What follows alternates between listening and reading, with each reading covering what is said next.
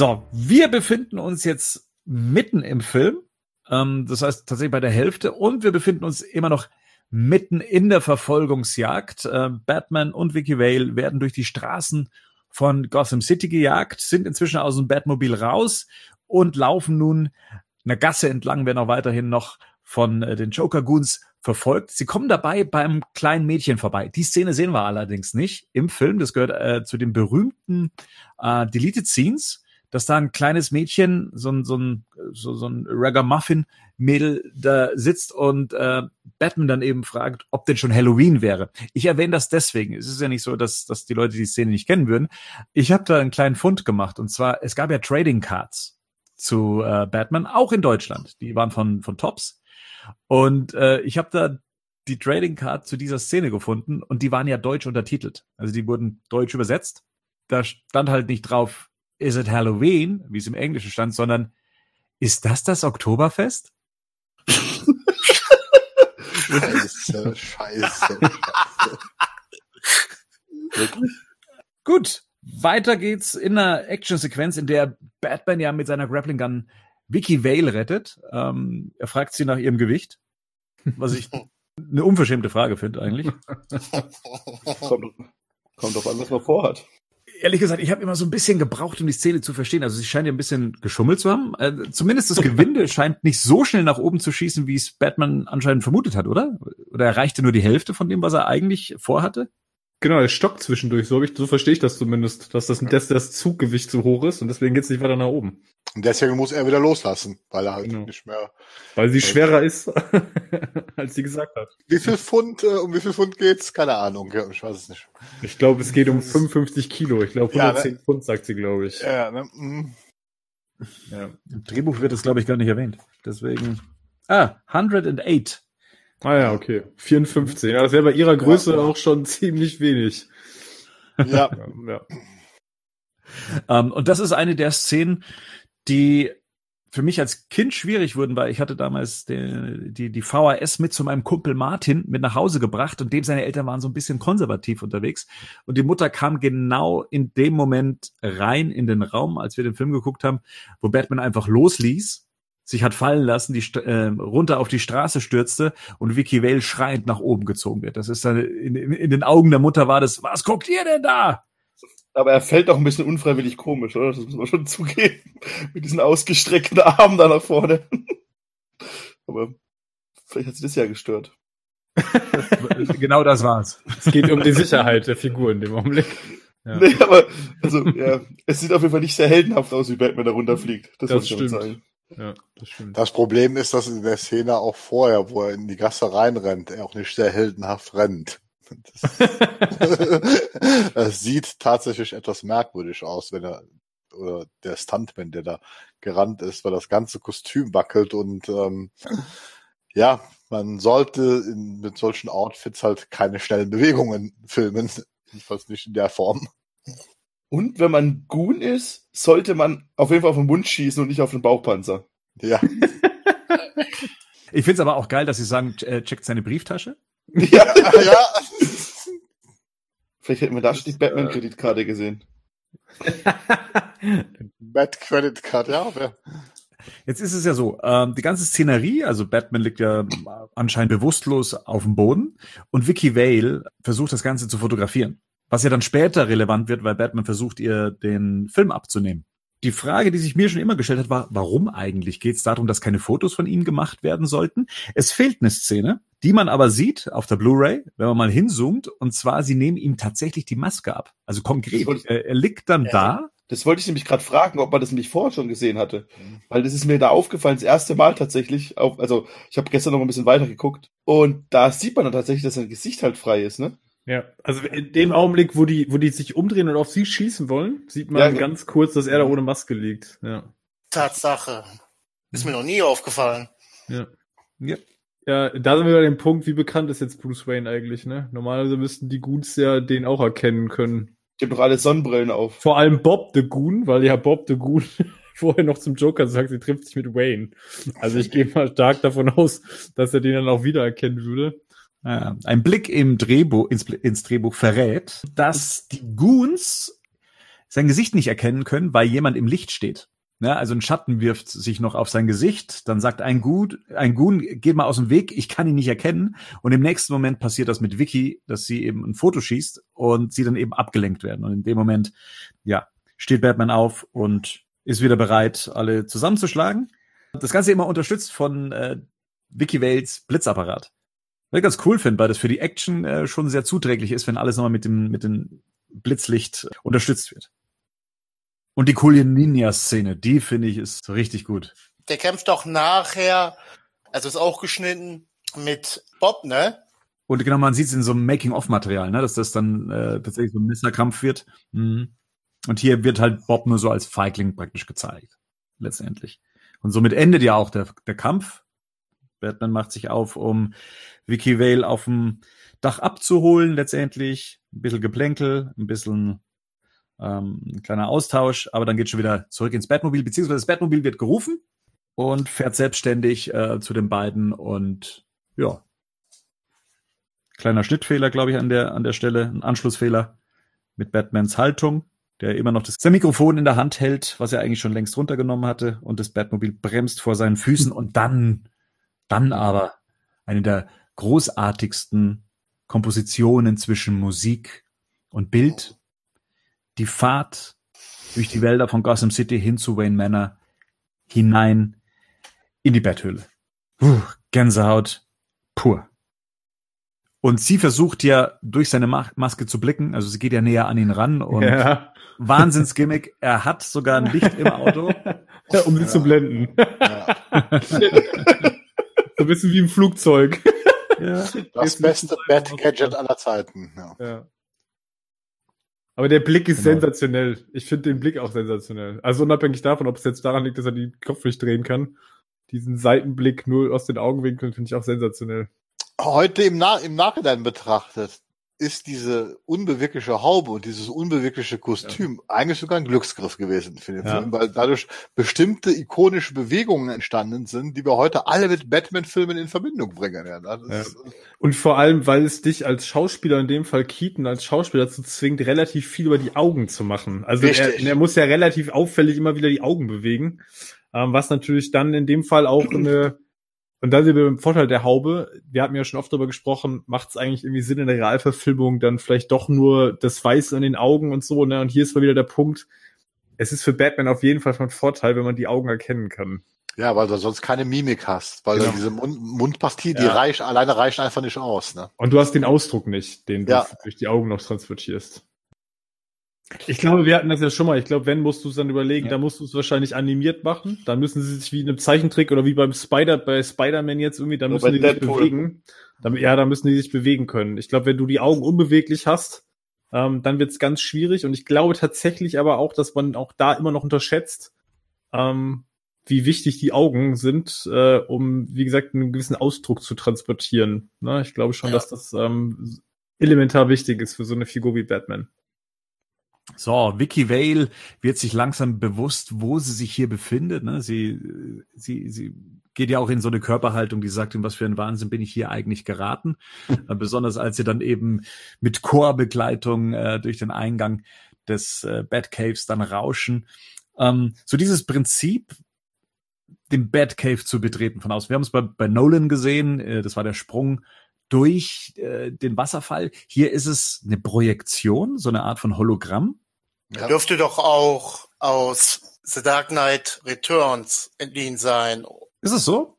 Ja, ich lese das ja gerade. Ja. Und da ist auch ein Hologramm. Ja. Jetzt befinden wir uns in der Betthöhle. Welche ist denn so eure Betthöhle? Also, wo ihr sagt, ja, filmisch gesehen, vielleicht sogar die, die aus der Serie, der 66er Serie, der Zeichentrickserie. Was ist so eure Traumbetthöhle? Aus den Comics gilt auch. Rico. Arkham VR. Oh. Damit hast du nicht, damit hast du nicht gerechnet, oder? Oh, damit hast du nicht gerechnet. Das, oh. Ja. Oh, okay. Aber ich kann es euch erklären, warum, weil es eine klassische Betthöhle ist mit Dinosaurier, mit Jokermünze, aber man kann sich drin umgucken. Okay. Dinosaurier und Jokermünze. Ist das, ist das, wäre das auch was für dich, Henning? Also, gehört das, ist das so ein Bestandteil für dich? Ich zwinge nee. Henning dazu, dass er mal herkommt und es mal ausprobiert und sagt das gleiche wie, wie ich. Also bis zu diesem Zeitpunkt? wenn ich dann das gleiche sage wie Rico, ähm, würde ich sagen, nee, also tatsächlich, ich kann mich, das ist so diese klassische alte äh, Ehapa-Betthülle, ne? Mit diesem Saurier mhm. und der Münze und so. Hm. Die ist, die, aber die ist sogar in den Comics eigentlich so, die, also ich glaube in dem New 52 ist die auch genauso, oder? Ja, also, die, gut, genau, ja. die lehnen sich ja sehr an dieses klassische Design halt irgendwie an. Ne? Ich erinnere mich nur gerade an diesen, ich, ihr kennt es ja, wir haben es ja mit Gerd und äh, Bernd im ähm, Nostalgie-Podcast äh, ja auch. Retrocast. Ja, ja. Retrocast. Ja. Erster, erster Superband EHPA, so der Blick ja. in die Betthöhle. Ne? Genau. Ähm, aber um die Frage zurückzukommen, ich bin da ein bisschen hinhergerissen gerade. Ich muss tatsächlich sagen, ich finde, ähm, von der reinen Atmosphäre her würde ich jetzt tatsächlich äh, Burton nehmen. Ich finde tatsächlich aber auch die von Batman Begins hat auch auf jeden Fall seinen Reiz, weil ich die noch mal so ein bisschen, da kriegt man mehr Eindruck, finde ich, von der Betthöhle insgesamt so. Und aber wenn ich gerade so über den Faktor nachdenke, wenn ich als ich glaube, das erste, was ich, wenn ich Batcave höre, habe ich irgendwie 66er Höhle vor Augen. Tatsächlich. habe ich gerade festgestellt. Okay. Ja, ich glaube tatsächlich, das ist als Kind so eine Vorprägung, diesen beiden Säulen, wo sie runtergerutscht kommen und so. Ich finde das Ding einfach ganz geil. Ja. Nico, was macht das, was macht das Set überhaupt, das Lego-Set? Ja. Das, das Lego-Set ist, ach, ich habe doch jetzt heute erst den Millennium-Falken fertig. ja, ja, klar. Na gut. Dann fragen wir mal in der Zwischenzeit dem Flo, was seine Lieblingsbetthöhle ist. Aus Batmans Rückkehr. Ah ja, wieso? Das klingt jetzt bescheuert, aber die hat was Heimeliges. Ja gut, da macht die Farbgebung auch viel. Dieses Blau gefiel mir da.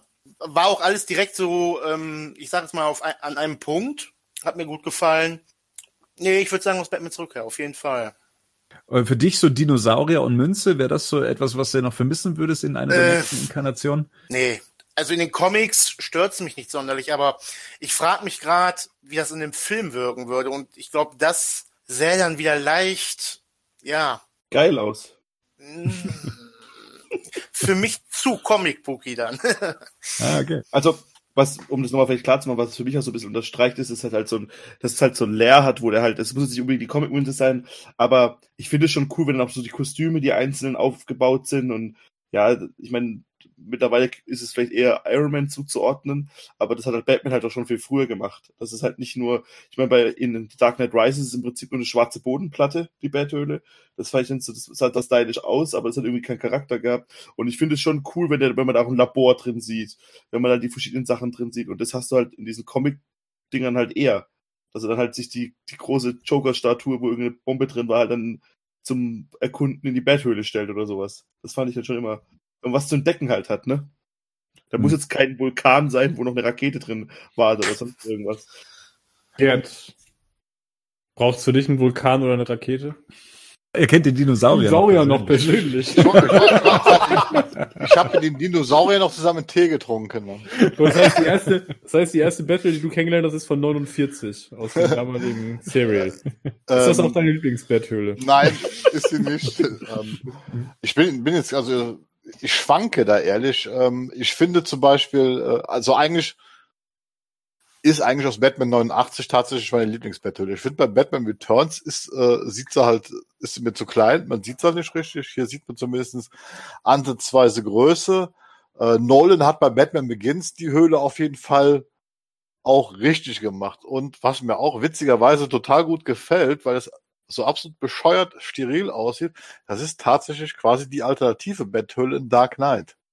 Weißt du, dieser mhm. Betonkeller, dieses, den, den, weil, mhm. weil, weil eben eigentlich nichts zu sehen ist. Weißt du, außer diese Armory da drin ist ja äh, äh mhm. äh, dieses total kühle, unterkühlte, äh, der Look gefällt mir schon wahnsinnig gut, ja.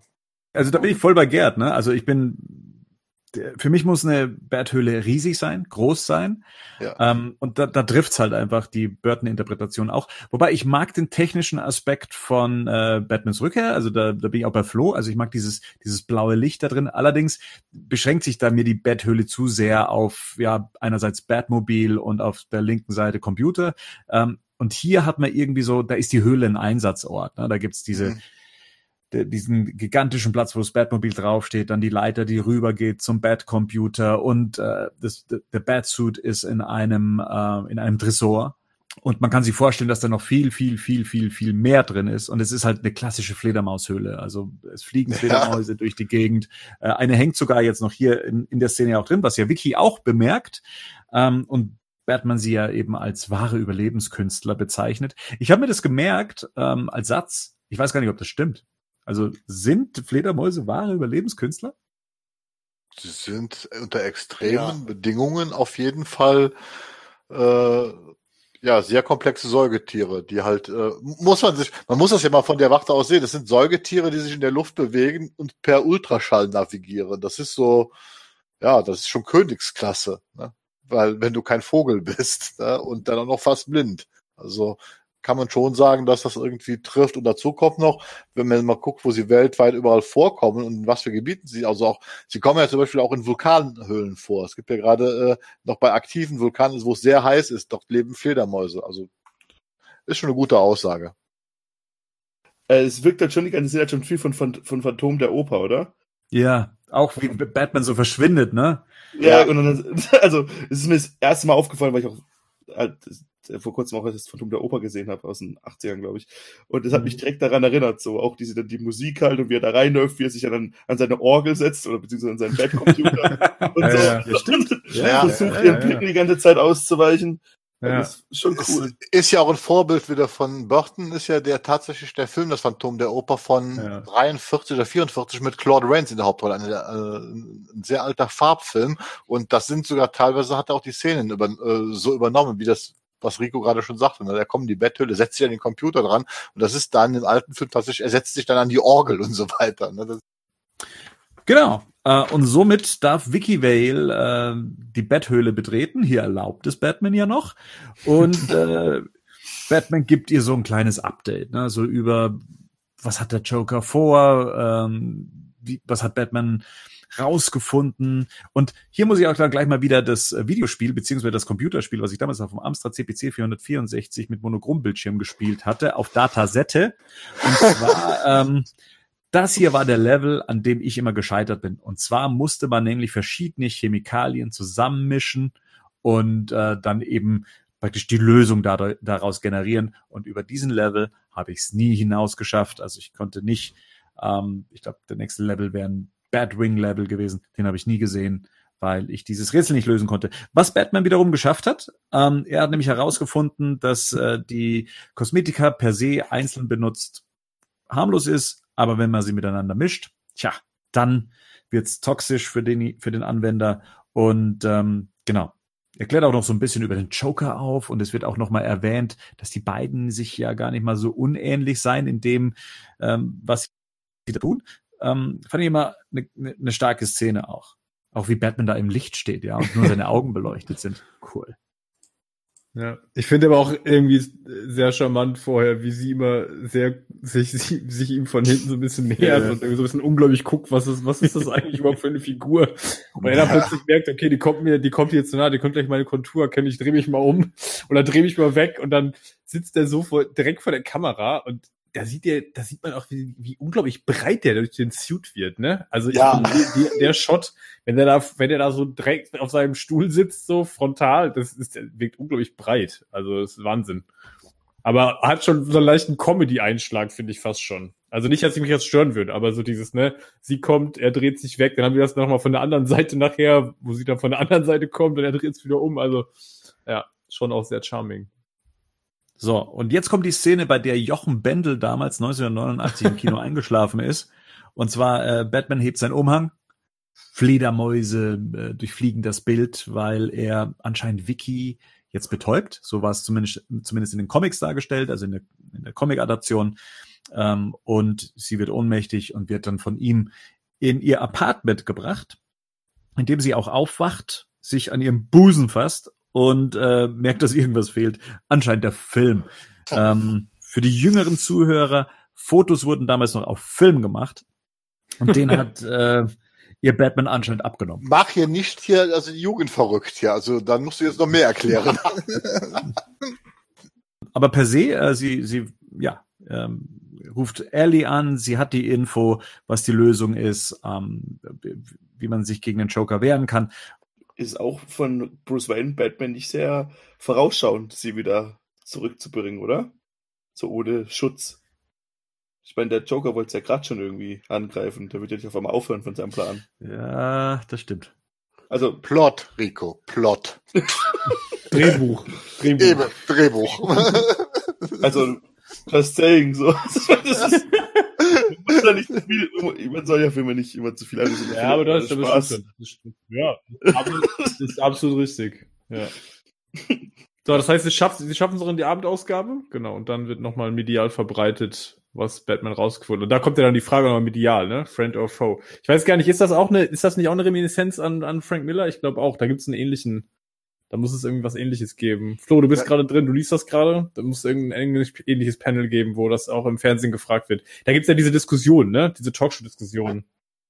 Lada ja. Leng Lana Lang am Anfang äh, ja, genau. im Interview, da wird sie, wird sie interviewt, äh, äh, da sagt die Nachrichtensprecherin auf diesem TV-Panel, äh, äh, redet davon, äh, dass das ja nie klar war, ob Batman jetzt Freund oder Feind ist, ne? weil auf der einen Seite äh, hat man sich halt darüber mokiert, dass sein äh, was sagt sie wörtlich irgendwie, sein äh, Feldzug gegen das Verbrechen so unglaublich brutal war. Worauf Lana Lang dann äh, äh, kontert, aber er hat halt zumindest was getan. Aber es ist eine direkte Reminenz an, an Miller halt wieder.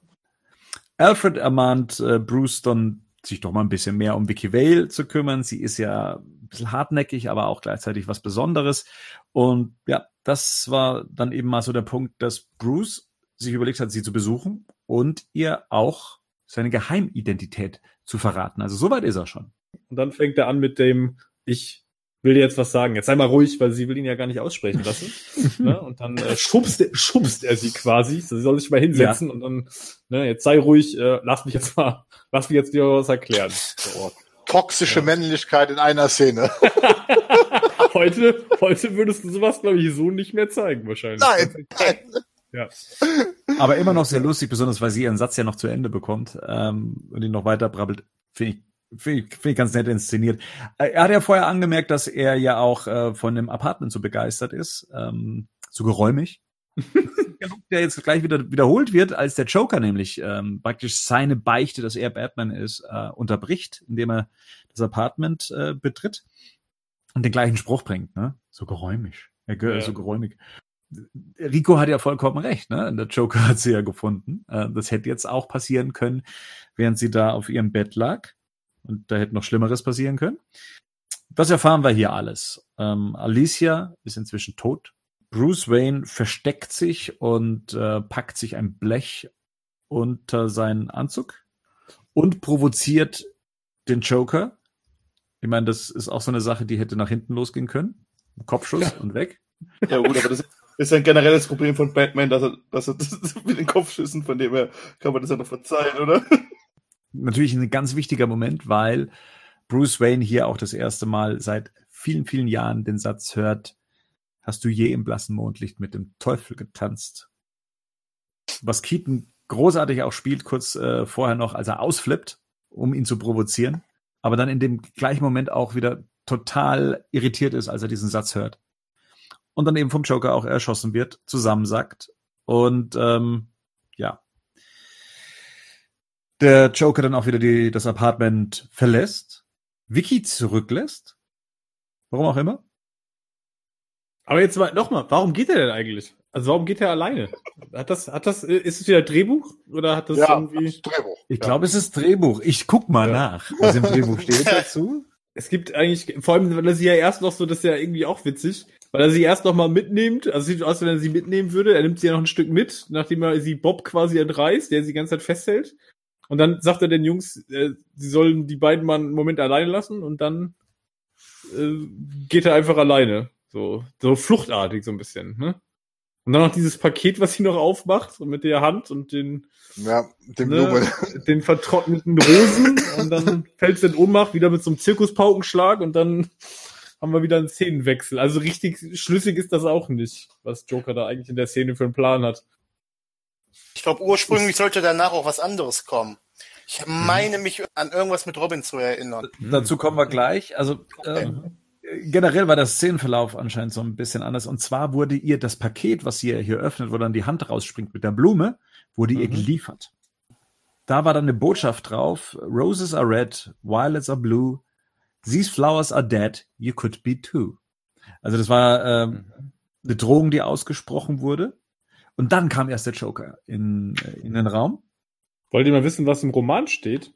Ja, mach nochmal ja. bitte. Ja, pass auf. Also, Dem Joker gefiel, also es geht um, ne, es gibt innere Sicht, nachdem er auf Bruce Wayne geschossen hat. Dem Joker gefiel der gewaltsame Tod. Es stimulierte sein künstlerisches Empfinden. Er verließ das Apartment, schloss die Tür und eilte die Treppe hinunter. Seine Jungs hatten Vicky bereits in den Kleintransporter gebracht und er stieg ebenfalls ein. Zum Gotham Square rief er fröhlich mit Volldampf. Im Roman nehmen Sie die mit? Stimmt, das ist auch hier im Drehbuch. Hm. Äh, sie wird gekidnappt. Richtig. Ja. Ja, macht ja auch mehr Sinn. Ja. Äh, stimmt, oder? Ja, Gut. macht tatsächlich mehr Sinn. Ja, das stimmt, hast recht. Ja, nee, es ist tatsächlich das ist ganz spannend, warum sie sich im Film doch bei einigen Sachen so, so entschieden haben, das irgendwie in der Form abzuändern. Da kommt jetzt das zum Tragen, was äh, der Flo gemeint hat, und zwar, dass dann diese große Verfolgungsjagd, äh, yeah. Bruce Wayne mit einem Bettgürtel und mit einer Skimaske auf einem Poliz äh, Polizeipferd praktisch dem Van hinterherreitet. Was dann dazu führt, was wir auch aus dem Bonusmaterial der, der Blu-ray und DVD kennen, ähm, dass dann Robin geboren wird.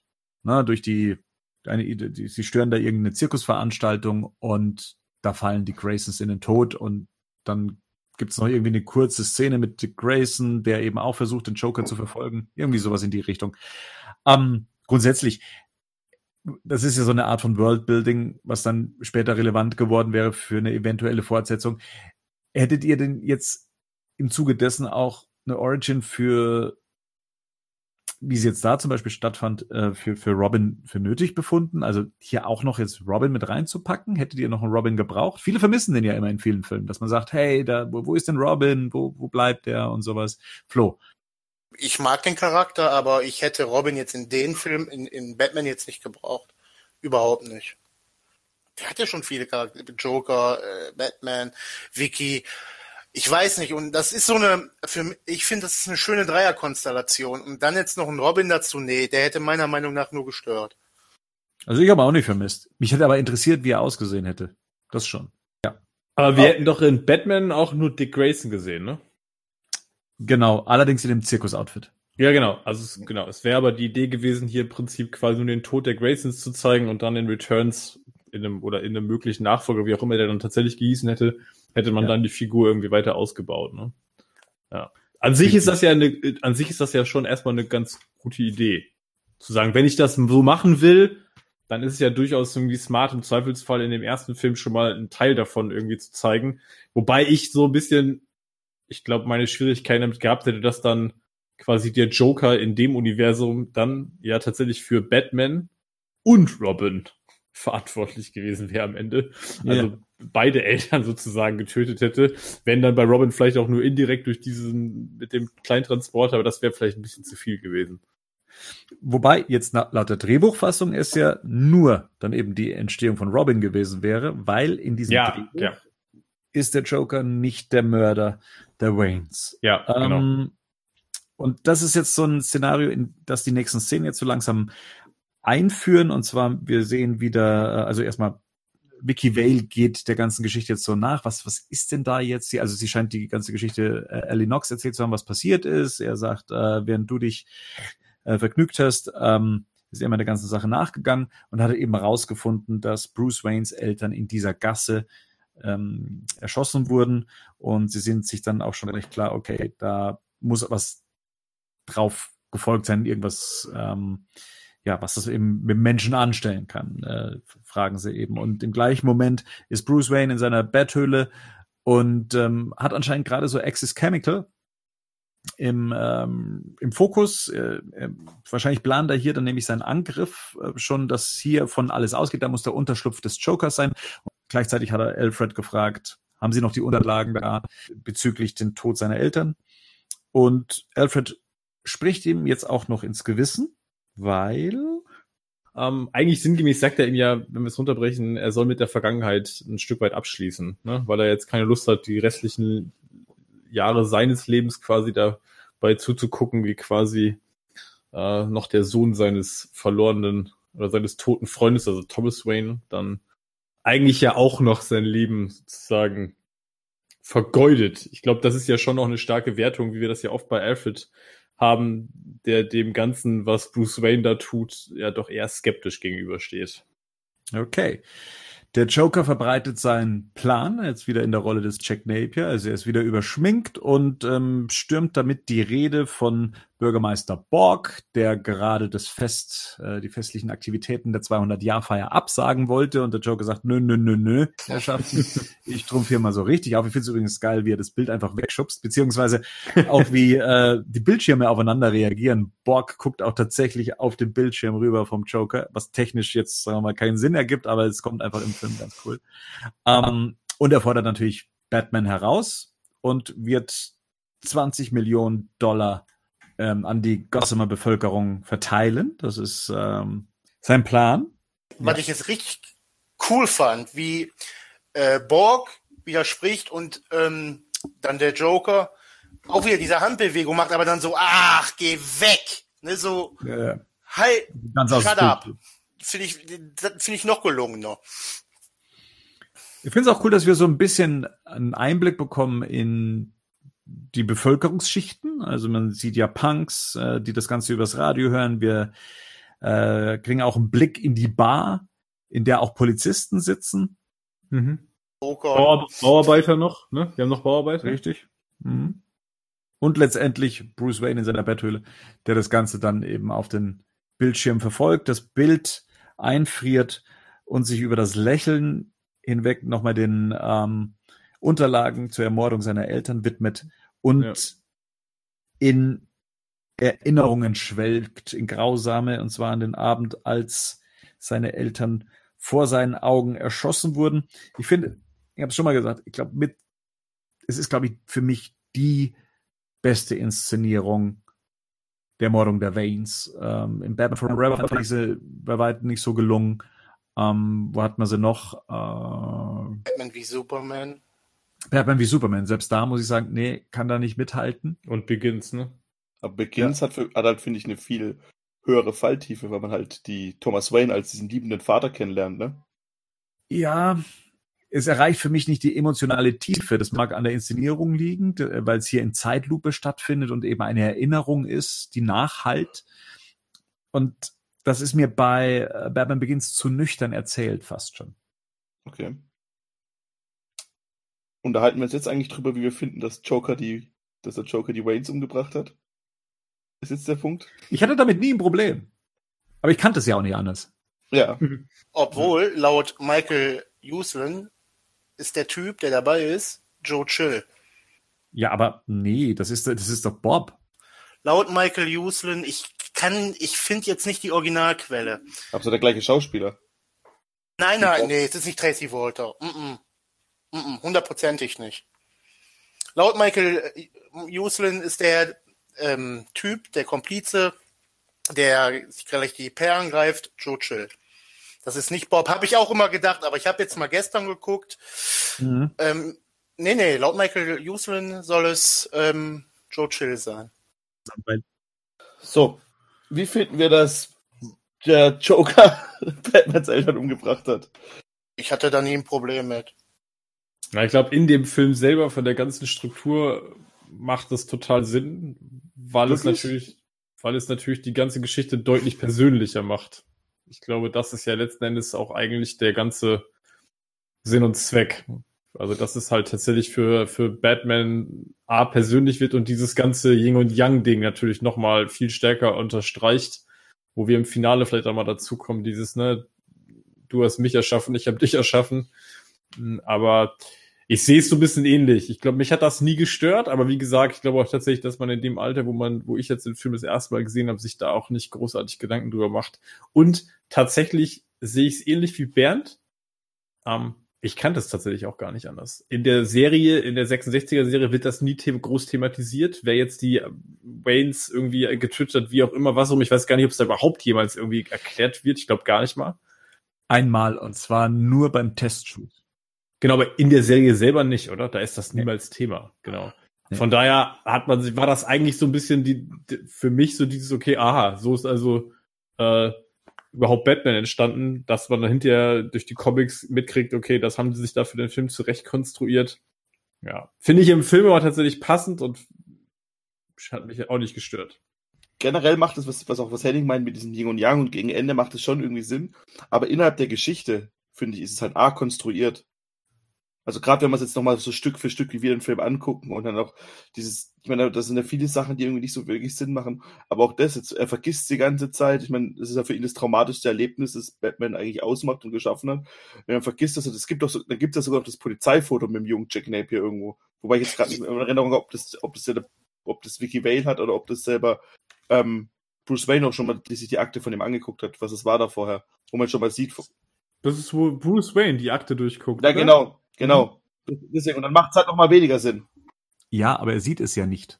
Ich verstehe jetzt gar nicht, wo das Problem ist. Also erstens ist Jack Napier äh, seit der Ermordung äh, äh, 25 Jahre älter geworden und sieht halt komplett anders aus, weil der junge Jack Napier hat äh, äh, ja, man, man kann da akzeptieren, das ist jetzt äh, vielleicht der junge, junge Jack Nicholson. Bruce Wayne war zu dem Zeitpunkt ein Kind. Er hat den Mann danach nie wieder gesehen.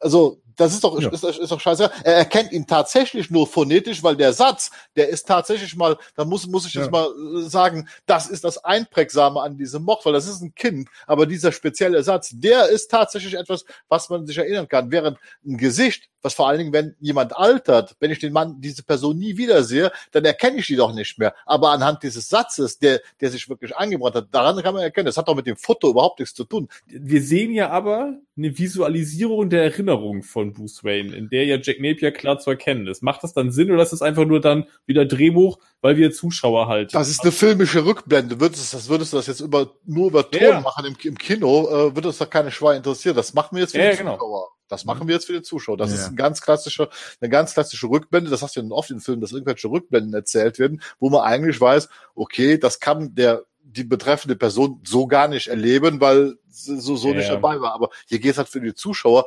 Und das ist, was Bernd sagt, die Szene, es ist für mich auch die beste Ermordung der Waynes. Wie gesagt, sie schlägt auch tatsächlich den BVS, weil BVS ist im Prinzip abgefilmt aus dem Comic Dark Knight Returns, aber hier hast du noch Tim Burtons eigene Note dabei. Wir hatten das ja in, dem, in der Szene, wo die Akte aufgeschlagen wird, ja schon mal. Ich meine, selbst wenn er, und das ist für mich der Punkt, selbst wenn er sich visuell an den Typen erinnern kann, der seine Eltern ja. getötet hat. Wir reden ja jetzt von einem Zehnjährigen, ne? Richtig. der in dem Augenblick halt völlig traumatisiert wird für sein Leben, dass der danach irgendwie 25 Jahre später einen, was du auch gesagt hast, sehe ich auch so, dass er dann einen Mann wiedererkennt, der 30 Jahre oder 30 Jahre älter ist im Zweifelsfall. Ja. Das ist ja, das ist ja Quark. Also ja. das ist ja, ne? Ja. Gut. Aber ja, also, okay. Also grundsätzlich, äh, Bernd, du hast aber vorhin schon ja. gesagt, du hast damit grundsätzlich ja kein Problem, hast du vorhin gesagt, weil du es auch nicht anders kennst, hast du gesagt, ne? Ich kenne es nicht anders. Die, die Frage, die, die man sich natürlich stellen möchte, also das ist dann auch eine, die man bei Batman Begins behandeln kann, bleibt der Mörder der Waynes unerkannt? Ist das das größere Dilemma? Also, dass Batman nie die Chance hatte, sein, den, den, sein Erschaffer, den, den Mörder seiner ja. Eltern ähm, zu treffen, sich an dem zu rächen? Oder wie jetzt in dem Fall, ihn dann auch noch zu kennen. Und bei Batman Begins war das ja auch der Fall. Er wusste ja, wer es war. Ihm ist dann nur die Chance ähm, ausgeblieben, sich selbst zu rächen. So, und hier haben wir es mit, ein, mit praktisch dem konkreten Mörder der Waynes zu tun, an dem er sich jetzt auch rächen kann. Und da glaube ich, ja, lässt sich drüber streiten, was jetzt für Batman so die, die bessere Konstellation wäre. Aber dass es der Joker war, Findest du, dass das seine Mission oder dieses Ideal, sage ich mal, ähm, die Prämisse seiner Mission stärker macht, wenn, sag mal, der Mord eigentlich unaufgeklärt und damit ja auch ungesühnt bleibt. Mhm. Obwohl, und er sagt aber, ne, und dann sagt er, okay, ich gehe aber trotzdem jede Nacht raus, weil ich genau das will ich nie wieder, dass das irgendjemandem passiert. Findest du das, oder findet ihr, dass es das Motiv noch stärker macht? Also Batman kann sich halt nicht rächen, oder Bruce Wayne. Aber gesühnt quasi wird er immer. Ja, also selbst in dem Comic, Batman will sich ja auch gar nicht rechnen. Selbst in den Comics gibt, äh, also wird ja der Mörder letztendlich verhaftet und er sitzt seine Strafe. Das ist mit auch ein zentrales Element in Dark Knight Returns wiederum, wo er ganz klar, klar sagt, wo er da wo Bruce Wayne in der Gasse zusammenbricht und der sich erinnert, da sagt er ja quasi in seinen Gedanken, äh, dass er das erlebt hat, seine Eltern ermorden ist und dass das nie wieder jemand erleben sollte, dass der Mann damals aber die Gangster, die jetzt auf der Straße sind, ein anderes Kaliber sind. Der Mann, der damals seine Eltern umgebracht hat, der hat für seine Taten gebüßt und gesühnt. Das, das sagt er ganz klar. Batman will sich gar nicht rächen. Der will halt eigentlich nur verhindern, dass so etwas nochmal passiert. Also das mit Rachemotiv finde ich eigentlich, äh, das ich finde auch hier in Batman hat das für mich nie was mit Rache zu tun, also auch in dem Film. Also ich fand das jetzt, äh, ich hatte kein Problem mit, dass der Joker seine Eltern äh, umbringt, aber ich hatte auch nie das Gefühl, dass Batman sich jetzt an ihm rächt oder rächen möchte. Lass uns das mal bis zur Schlussszene hm. nochmal zurückbehalten, weil ich glaube, da wird's dann nochmal, äh, ich finde das relativ eindeutig, aber okay. Ich, ich meine damit auch tatsächlich nicht im Vergleich zu einer Inkarnation, sondern grundsätzlich, ob die Tatsache, dass wenn der Täter nicht gefasst wäre, wo Bernd gerade sagte, dieses Dilemma, ähm, würde das die Mission stärker machen oder sagt ihr, das ist unerheblich? Okay, Gerd hat gerade gesagt, für ihn ist es unerheblich. Äh, Bernd, wie für dich? Es würde halt seine Mission stärken. Also es würde ihm, mhm. also hier in diesem Film ist es ja so, seine Rache oder er, er hat den Mörder seiner Eltern gefunden. Das ist jetzt mal erledigt. Also der Grund, warum er das Kostüm angelegt hat, also jetzt in einem, in einem kleinen Kosmos gesehen, die Mission ist abgeschlossen erstmal. Ähm, und jetzt ist er dann praktisch nur noch jemand, so wie es eben Gerd dann sagt, der sagt, okay, das darf jetzt nicht nochmal jemandem passieren. Also er hat sein Dilemma, das hat er aufgeholt in dem Fall. Und jetzt brauchst du einen Grund, weiter auf die Straßen zu gehen. Äh, während er halt dieses, dieses, dieses Unerfüllte, diese immer auf der Suche sein, immer irgendwie praktisch diese, diese, diese, diese Pein mit sich zu schleppen, dass, dass der eventuell noch irgendwo da draußen ist, dieser Irre. Ähm, dass das halt eben so ein weiterer Antrieb ist für ihn. Und das finde ich per se schon ganz interessant vom, vom, vom Gedanken her. Da sind wir eigentlich im Prinzip eigentlich auch bei der nächsten Szene gut, ne, im Übergang. Weil sagt er nicht da auch, äh, kommen wir gleich nochmal einen Schritt zurück, aber sagt aber er da nicht auch zu Vicky, dass er das macht, weil es sonst keiner kann oder weil, weil er es kann? Ja. Das ja. sagt er, glaube ich, zu ihr, ne? Ja, das genau so sagt das. Hm? Ihr meint gerade, dass es das in runter macht. Ich weiß halt irgendwie, ich finde halt, ja, ach ja, ich weiß auch nicht. Ich weiß nicht, ob Runder der richtige Begriff ist. Ich glaube, ich würde Bernd zustimmen, indem ich, äh, ich würde sagen, es würde das noch verstärken, dass es, dass er sagt, ich, es geht mir eigentlich, und so habe ich immer Batman auch immer verstanden, es geht mir eigentlich um das Grundprinzip. Es geht mir eben nicht um Rache. Ich bin jetzt nicht beim Film, sondern ne, bei meinem Grundverständnis von dieser Figur. Es geht mir eben nicht ja. um Rache. Und ich ziehe dieses Kostüm am Zweifelsfall auch nicht an, um den Mörder meiner Eltern zu finden, weil das ein vielleicht auch fast hoffnungslos unterfangen wäre, sondern ich gehe da raus, damit nicht nochmal einem Zehnjährigen das passiert, was mir passiert ja. ist. Und, Und das so ist meine Mission. Ist doch auch ein schönerer Gedanke, finde ich irgendwie. So denke ich auch irgendwie über die Figur. Doch, ich finde ihn schön. Der hat, der hat was. Und ich finde, dann sind wir bei dem Punkt, wo es Bernd ganz am Anfang gesagt hat, weil das ja passt ja auch darin. Batman kümmert sich um die Kleinkriminellen. Eben. Mhm, genau. Weil, weil letztendlich geht's genau darum. Genau ja. diese Dinge, die am Anfang von hier von Burtons Batman und dann den Kreis wieder zum Film zu schließen, ja. die hier auch gezeigt werden, was er genau verhindern will. Dass halt nicht die Jungs wie die beiden am Anfang glauben, sie könnten hier in der Stadt einfach mal ungestraft ne, Familien in dunklen Gassen überfallen. Das ist das klassische Heldenprinzip, um was es geht. Das, was eigentlich Batman auch, auch für mich Batman immer ausgemacht hat. Das ist der Typ, der jede Nacht alleine auf die Straße geht, weil er denkt, dass er dadurch etwas verändert. Ja. Abruf Veränderung. Weil wer hier jetzt auf jeden Fall was verändert, ist Alfred. Ja. und, zwar pro, ja. und zwar proaktiv. Ja. Weil er einfach mal ungefragt Vicky Vale in die Betthöhle bringt. So. Ähm, wie findet ihr die Szene? Das ist ja schon auch eine Szene, die durchaus unter Fans immer sehr umstritten ist. Ne? So, er, er, er offenbart jetzt eigentlich quasi seine Geheimidentität, also Bruce Geheimidentität. Wie, wie findet ihr die Szene? Er wollte es ihr doch eh sagen. Er war doch schon bei ihr an der Tür gestanden. Ja. Alfred hat doch die ganze Zeit schon gesagt, hier, Alter, mach was, äh, weil sonst wird es nichts mehr. Und jetzt hilft halt Alfred als die väterliche Figur, wie ich sie jetzt einfach mal sehe, mhm. einfach mal ein bisschen nach. Ähm, ich, die, die, die Geschichte, die mal daraus gemacht wurde, so von wegen hier Alfred, oh Gott, was hat er denn gemacht? Äh, ich meine, selbst Sam Ham hat sich ja darüber aufgeregt, ähm, dass, dass das gemacht wurde und sie haben es dann sogar noch äh, versucht, in Batmans Rückkehr dann auch nochmal zu erklären, beziehungsweise nochmal mit aufzugreifen, dass das ein riesen Fauxpas war. Ich habe es einmal mehr, wie gesagt, als Zehnjähriger nie so gesehen, sondern für mich war das einfach eine logische Konsequenz aus, aus all dem, was in diesem Film erzählt wurde. Früher oder später mussten die zwei zueinander finden. Und wenn Alfred, der eh schon die ganze Zeit sagt, hier, jetzt mach mal, ähm, dem Ganzen dann nachhilft, ja, fühlt sich für mich einfach logisch an. Kündigungsgrund, aber okay. Ja, okay. Kündigungsgrund finde ich gut. ich, mich als Kind hat es nie gestört und ich bezweifle, dass es zig Kinder gibt, die sich an der Szene gestört haben. Bei mhm. erwachsenen Fans, ja, kann ich mir das vorstellen, aber das ist die perfekte Überleitung zu unserem Elder Statesman, äh, der den Film genau. als einziger das erste Mal als Erwachsener gesehen ja. hat. Der, als Erwachsener, der das, den Film das erste Mal sieht und der wie du auch dann tatsächlich ja schon Comic-affin und auch belesen war, was das betrifft. War das für dich im Kino ein Problem, als du das erste Mal gesehen hast, wie Alfred hier Vicky einfach in die Betthöhle bringt?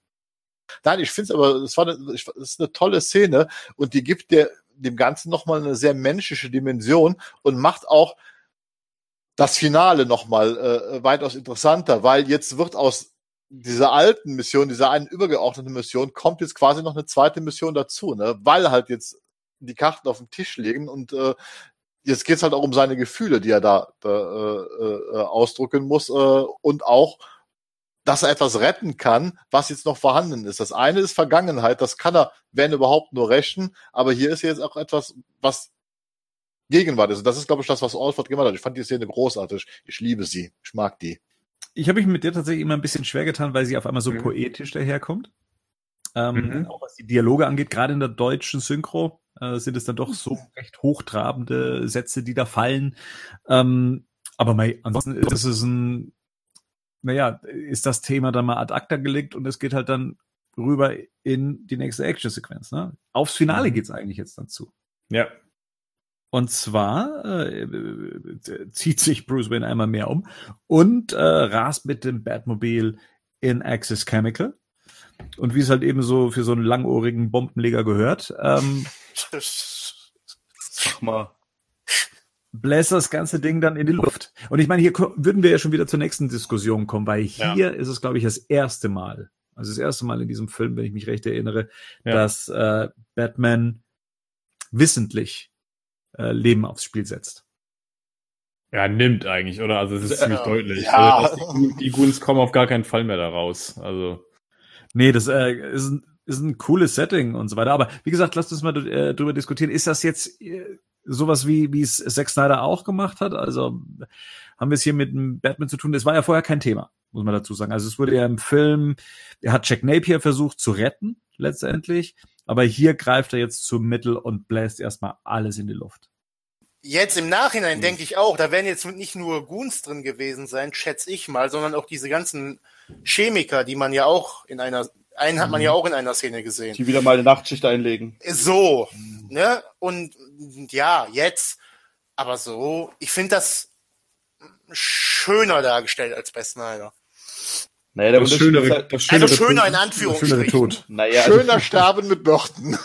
er hockt ja nicht selber im Batmobil drin. Das ist schon ein Unterschied.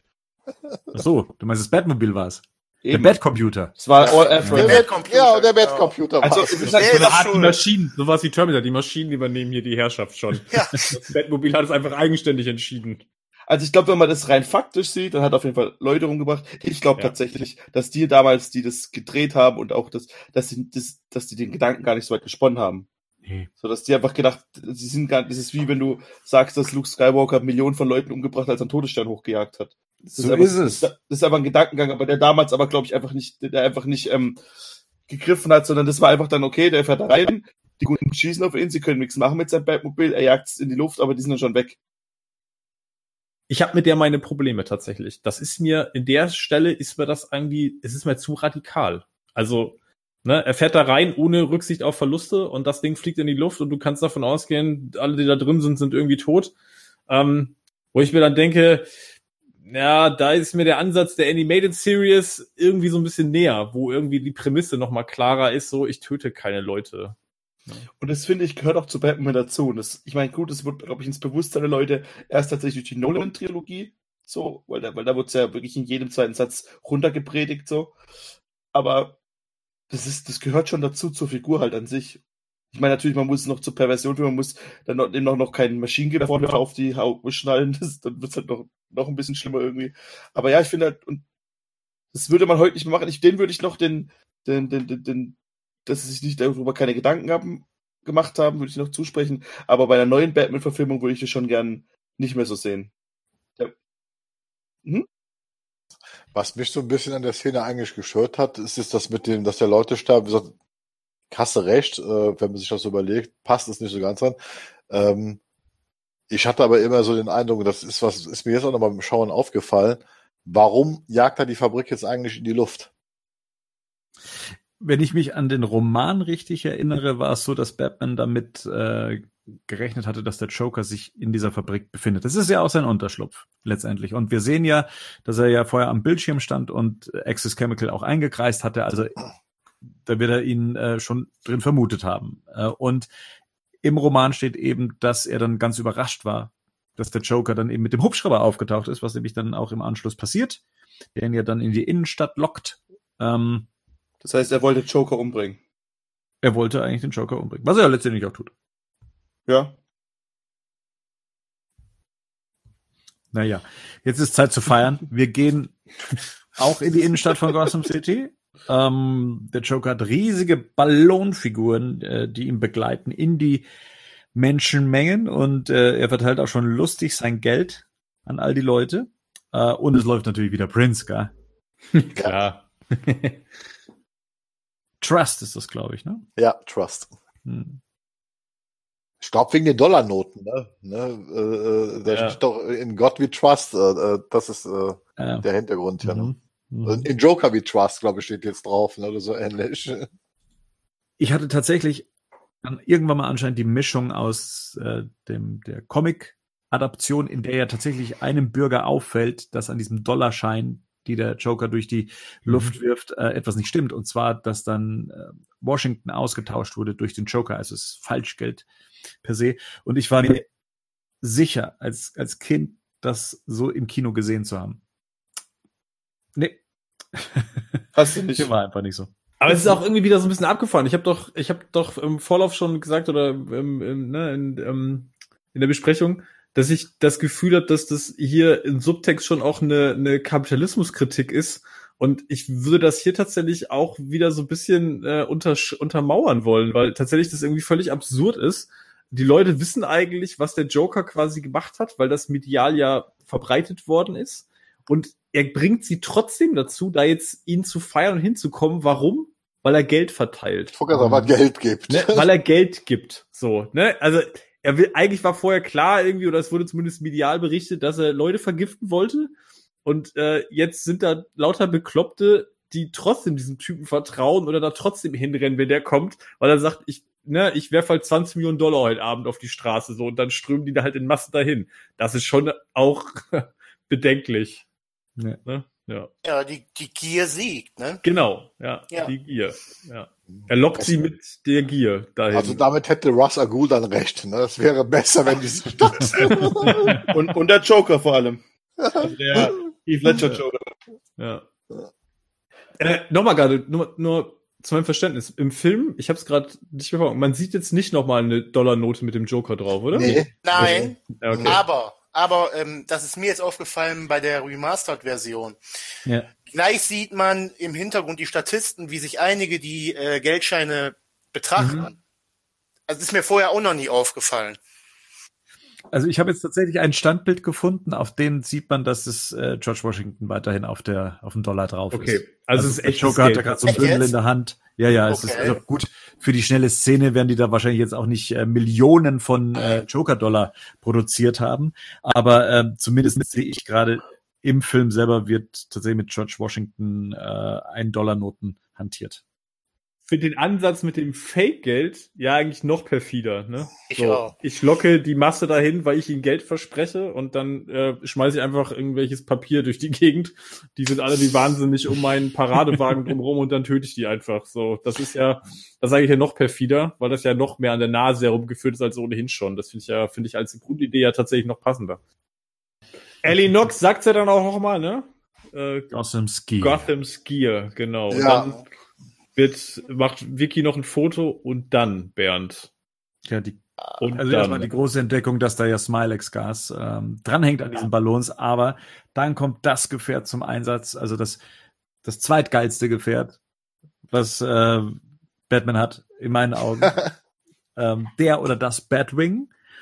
Ähm, so cheesy das auch ist, ein Flugzeug so zu gestalten wie das Bat-Symbol, so genial sieht's halt im Kontext auch aus. Und ich muss auch sagen, alles, was Schumacher später noch gebracht hat, was äh, Snyder noch gebracht hat, hat noch irgendjemand, ja, selbst das aus der The Animated Bat. Series, The Bat. The Bat. äh, genau, alles, ja, alles hier äh, Kinderspielzeug gegen das Ding. Ich find's geil. Ich find's auch eine großartige Modelarbeit, auch in der Inszenierung.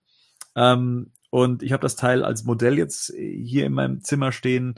Ähm, nee, also es ist, es kommt für mich gleich nach Anton Firsts äh, Batmobile. Also ich liebe das Teil. Und seine Inszenierung in dem Film. Da kommt ja noch eine, die, die spezielle Szene dann eben auch, wenn er nochmal ähm, praktisch, äh, wie sagt man, Auftrieb nimmt, ja, und dann durch die Wolkendecke stößt Arm und läuft. direkt Theatralik.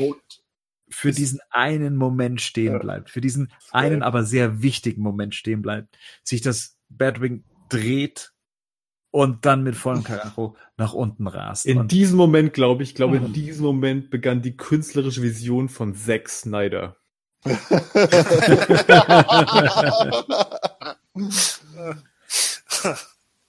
nee, aber das ist doch geil, oder, oder findet Ja. da jemand, Nee, Ja, total. Die hat ja. keinen Sinn, die hat keinen Sinn, diese Szene.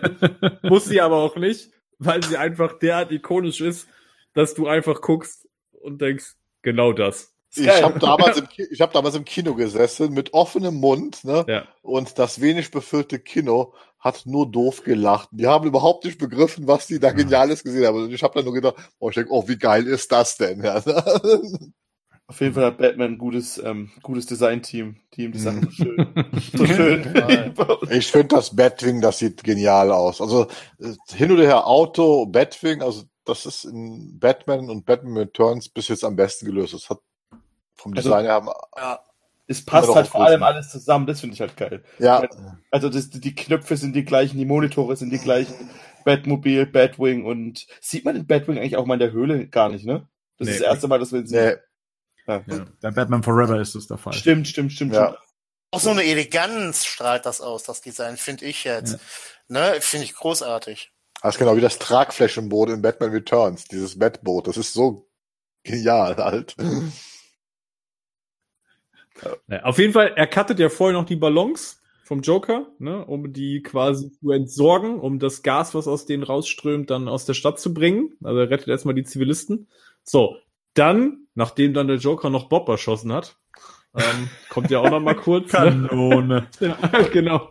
Ich, das ist eine großartige Szene. Also ich liebe diese Ja. Szene, wo er Bob erschießt. Ja.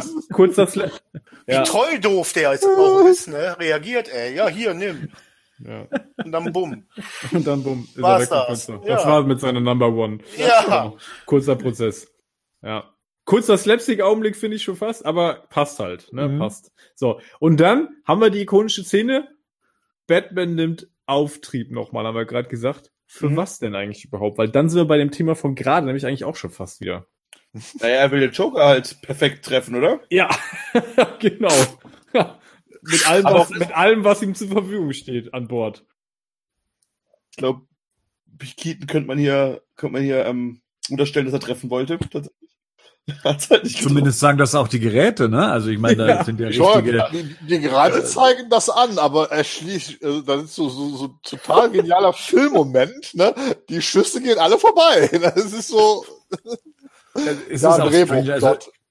Genau, aber ich kenne die ähm, Zeichnungen also vom Storyboard und da hatte man es mit einem sehr agilen Joker zu tun. Der wäre nämlich den ganzen Schüssen ja noch ähm, Ja, getänzelt, Ausgewichen. Ne? Tänz, Ja. tänzelt, ausgewichen, oder was? Das Ja. wäre noch geiler, natürlich. Ja. Wobei das natürlich schon auch ikonisch ist, wie er da steht. Ne? Ist natürlich auch, wie er da steht und einfach an sich vorbeischießen lässt, hat natürlich auch was. Ja. und dann, und dann diesen bescheuerten, langen Revolver. Ja, wa- warte mal, warte mal, warte mal. Du darfst nicht vergessen, geht ums Batwing. Normalerweise braucht man Doomsday, um kaputt zu machen. Da brauchen wir schon eine lange Pistole. Das ist, also, das ist ja. Nein, ich finde die Szene großartig, wie er diese Blasphemie. Pistole aus der Hose zieht. Ich finde das so großartig, weil du denkst im ersten Moment, was will der mit dem Revolver? Und dann wird der Lauf immer länger. Du denkst, verdammte Scheiße, was ist das denn bitte schön? Ne? Aber ja, Ja, und trifft ihn natürlich Ja, Ja, klar. klar. Aber auch und bringt diese riesige Maschine und bringt diese riesige Maschine zum Absturz. Ich meine, klar, das wird im Roman und so weiter anders erklärt. Batman wird von diesem Rauch, der sich dann eben bildet äh, in, in der Kabine, dann eben zum Absturz gezwungen. Ja, ja. Nee, aber der Gedanke dahinter ist, glaube ich, ein ganz anderer gewesen. Und zwar die Absurdität eben. Batman schafft es mit seinem ganzen Arsenal nicht, ihn zu treffen. Und der Joker zieht einmal seine überlange Pistole Und schießt einmal. Man darf halt nicht vergessen, das ist Jack Nicholson, ne? Aber du darfst auch nicht vergessen, was das für ein Kaliber da in dem Revolver ist. Ne? Also den Rückstoß, den er da hat, ne? das ist ja mich ein bisschen an Man in Black erinnert, als ich das nochmal Der, der hätte sich mit dem Lauf, in dem Moment, wo er abgedrückt hat, hätte er sich mit dem Lauf wahrscheinlich selbst erschlagen in der Realität hier, ne? Weil das Ding, aber es Ja, ist eine geile. Szene.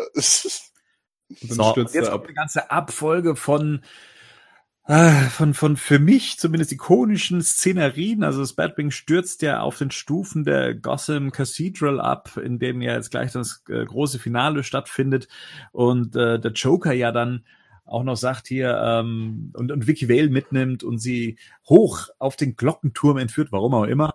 Ähm, und Theatralik. dann, Plot, und dann Drehbuch Dunkle Ja, Theatralik sind gute Verbündete. Bernd. Ist das, ist das nicht auch irgendwie so ein bisschen King Kong oder, oder ähm, äh, der, der Glöckner von Notre Dame? Weiß nicht, da bin ich nicht so bewandert, ja, aber ja, das ist äh, dran. Aber weißt du, was ich glaube? Was dieser Film macht, das ist eigentlich ist diese ganze Paradesequenz, wenn man sich jetzt mal darüber nachdenkt, ist auch was da passiert ist. Äh, in dem Moment, wo äh, äh, Ace Chemicals explodiert, ab dem Moment wird der Film komplett zum Comicbuch. Weil was dann kommt, ist eigentlich wirklich, wie du schon sagtest, ein Ablauf an ikonischen Bildern, wo Nee, ich mein, eins dem, an, nach dem anderen kommt. Ja, das ist so. ich mein, der Joker kann seine Pistole einfahren so ein Teleskop. Ja, Ich finde es aber, ich lach drüber, aber ich finde es cool. Also nicht falsch verstehen. Ich mache, ich finde es. nee, das, das, das, Das ist- das ist ja. auch cool alles. Ab dem Bad, ab dem Batwing ist der Film über jeden Zweifel haben. Ja. Ne, und ich glaube, das ist einfach, das, jetzt ist es verfilmtes Comic, also wirklich ein bewegtes Comic, was wir sehen. Ja, es wird jetzt auch Jetzt- sehr Comic-Booky, das stimmt. Ja, jetzt ist ja so, Sie, Sie haben ja gemeint, Sie hätten lange Zeit auch kein, kein Finale für den Film gehabt. Hm. Da, Mhm. da frage ich mich ja immer, was war denn da ursprünglich dann mal geplant? Ne? Also hier in, aus dem Drehbuch lernt man es nicht, wie, wie das große Finale geplant war. Ich weiß nur, dass sie noch ein Finale gebraucht hätten und dass ja Jack Nicholson teilweise auch nicht wusste, okay, was wird denn heute gedreht? Was machen wir denn heute? Ähm, ach, ich soll mich einfach mal hier lang bewegen. Ach, ich soll hier Stufen hochgehen. Ähm, ich hätte echt gerne mal gewusst, wie der Film aus Sam Hams Sicht ursprünglich hätte enden sollen oder wie da das Finale ausgesehen hätte. Hm. Ja. Ich, äh, also ich, wann wurden während des, vielleicht weiß es jemand, wann wurden die Szene gedreht? Wurde es schon wirklich auch am Ende gedreht oder? ja, das ist tats tatsächlich alles äh, äh, relativ am Ende äh, entstanden. Weil das ist wirklich so, was, äh, was Bernd gerade auch sagte, es, es gab auch ein Interview mit Jack Nicholson, äh, der war auch zwischendurch, also äh, in, in, in London äh, am Set, äh, dann hat er gar nichts zu tun gehabt und dann wurde da wieder irgendwas äh, äh, rum umgeändert, dann wurde er wieder ins Hotel geschickt und wurde wieder hingehört. Also da gibt's also, gab es echt Schwierigkeiten. Und ich vermute mal, das ist dann wirklich alles mit der heißen Nadel gegen Ende gestrickt worden. Das ist ja auch mit dem Problem, das ist ja was bei der Blu-ray jetzt zum Beispiel heute ist, die- dieser neue Soundmix, der ist unter anderem deswegen entstanden, weil Burton ja auch gesagt hat, der Film musste irgendwann fertig werden. Und deswegen sind diese Soundeffekte in der Kinofassung fast alle aus der Konserve und nicht extra für den Film angefertigt worden. Weswegen der Film sich immer so ein bisschen altbacken angehört hat. Äh, Ja, das sind die klassischen äh, Zweite Weltkrieg Ja, äh, ja, Geräuschkulissen aus, Weil man aus, keine aus dem Zeit mehr britischen hatte. Fundus. Ja. ja, ja, weil man keine Zeit mehr hatte. Wissen wir eigentlich, warum Batman die Treppen nimmt? Ja, das ist tatsächlich auch wieder so eine klassische Frage. Also das Batwing scheidet schon mal aus. Ja. Ähm, was, Option. was benutzt denn Batman gerne, um Gebäude zu erklimmen? Ich komme nicht drauf. Hm. Hm. Und nicht, dass Aber- wir das in dem Film schon mal gesehen hätten. Das hat Aber er in der. Betthöhle vergessen. Was mir was mir trotzdem immer sehr gut gefallen hat, war, dass wir es jetzt hier mit dem Batman zu tun haben, der ähm, ja, der äh, wie soll man sagen, ähm, was angeschlagen ist. abbekommen hat, ne? der angeschlagen ist, Ja. der humpelt, ähm, der blutet. Also der ko- alleine wie er schon aus dem Batwing rauskommt, aber sein Ziel weiterhin fest vor Augen hat. Er eben auch Taumelt, ne? taumelt, genau. aber dieser Shot, wie er die Kathedrale betritt, ne, von oben gefilmt, er die, die weiten Türen öffnet, den weiten Schatten schlägt, dann eben an den äh, Bänken der Kathedrale dann eben vorbei, fällt dann äh, da noch kurz rein und dann äh, steigen so noch sogar noch Tauben auf, um den Effekt zu unterstützen. Geil. Das ist echt schön durchdacht, das Ganze. Ähm, genau, während der Joker weiterhin weiter nach oben mit, mit Vicky äh, läuft, um dann dort abgeholt zu werden in zehn Minuten, wie der Joker ja sagt. Und ich glaube, es sind auch noch exakt zehn Minuten, bis Jo. der Hubschrauber auftaucht. Also auch im Film. Exakt. Ja. Mhm. Wo ist denn der Hubschrauber? Das Der, der, Äh, der räumt bei Access Chemicals auf. Ah, okay. ja, doch, das ist cool. Also das sieht das ist von vorne bis hinten macht es Spaß, sich anzugucken. Klar, wenn man es hinterfragt, dann macht natürlich alles keinen Sinn. Aber generell, es, ist, es glänzt dafür mit guten, mit, mit, mit einer guten Optik und coolen Sequenzen. Ich meine, auch wenn Batman dann auch den ganzen Zeit, dieser Shot von oben, wenn du nach unten guckst, diesen Kirchturm generell, ist super ikonisch. Es macht schon Spaß, sich das anzugucken. Ich meine, und dafür funktioniert es ganz gut. Auch viel mit dem Schatten. Das ist schon cool gemacht. mich macht gerade der Gedanke, ähm, den Bernd gerade geäußert hat, fertig mit dem Finale. Das wollte ich nicht. Doch. nee, Quatsch, wollte ich es nicht, aber da äh, finde ich es wirklich schade, dass es da ähm, keine Sekundärliteratur, keine vernünftige gibt. Wir haben jetzt das Filmbuch, ja, aber mehr haben wir da nicht. Also so ein bisschen mehr Hintergrundwissen wäre da wirklich nicht schlecht. Mich macht Mhm. das gerade irgendwie fertig. Such doch mal äh, Sam Ham bei Facebook. Vielleicht kann der einem sagen, was der ursprünglich vorhatte. Ja, ich frage den mal demnächst, ja. Warte mal. Ja, nee, keine Ahnung, wo man da noch nachgucken kann. Vielleicht finden sich tatsächlich im Netz noch ganz frühe Drehbuchentwürfe, in denen die noch vor 88 Mhm. entstanden sind. Das Problem ist, dass die wahrscheinlich ja nicht mehr, nicht mehr da sind, ja, ne? Und der Michael Astlin sie nicht rausrückt. Soll er mal Ja. machen. Der hat sie ja. Der hat sie nicht mehr alle. Wenn er nicht rausholt. Vielleicht doch. ja. Vielleicht doch. Wisst ihr, welche Szene ich auch echt knuffig finde? Äh, Commissioner Gordon versucht alleine Die Treppe hochzukommen. runtergefallene Turmglocke wegzuschieben. Das Ja. wäre ja fast schon knuffig. Hm. Aber er probiert es wenigstens. gestemmt. Bitte? Er, Er probiert's. Er probiert es wenigstens. Aber Ja, ich glaube, genau. das steht auch für seine Rolle generell. Er probiert's. Er ist bemüht. Stets bemüht. Stets bemüht. Wie ich vorher in der Schule. Er ist So, stets okay. bemüht, seine Aufgabe nach bestem Gewissen zu Und verrichten. alle drumherum denken sich, ah ja, lass James mal machen. Der, Ja. der musste mal kurz probieren. Lassen wir. Ne? Keiner hilft ihm, die stehen da zu dritt daneben und dann laufen die alle weg. Also, schon einfach, das ist Die knuffig. Rolle ist verschenkt irgendwie, leider. Von Gordon in, dem, in, in, bei, in allen vier Filmen eigentlich. In allen vier. Also hier, Ja. finde ich, hat er ja sogar noch eine richtige Rolle irgendwie. Ich wollte gerade ne? sagen, hier ist ja, Ja. doch die, die, die beste Rolle. Schon in Returns ist sie schon. Oh, Da ist er eh nur. Statist, oder? Da ist er eh Ja. nur Statist. Ja. Ja. In Forever und Batman und Robin, da hüllen wir mal wieder die Mantel des Reden wir nicht Schweigens. Reden wir nicht drüber. So, und dann gibt's äh, den Kampf im Glockenturm, ähm, in dem dann die Goons sich mit Batman prügeln. Ja. Was machen die da eigentlich? geile- Die warten einfach in, in, der- in, der- Ja. irgendwo im Kirchturm. Die sind sitzen da halt geflüchtet halt, ja. Das war der lange Plan des Jokers. Also er hat also von vornherein gesagt, also Leute, irgendwann knall ich den da mit seinem Batwing ab, dann ziehe ich mich in den Kirchturm und ihr wartet bitte schön da oben und wenn Genau. der kommt, macht ihn fertig. Genau. Und da ich auch vorher schon weiß, dass er kommt und euch fertig macht, dann sage ich gleich schon für zwei bitte abholen, weil die Goons, diese Leute sollen dann bitte selber nach Hause Genau, genau.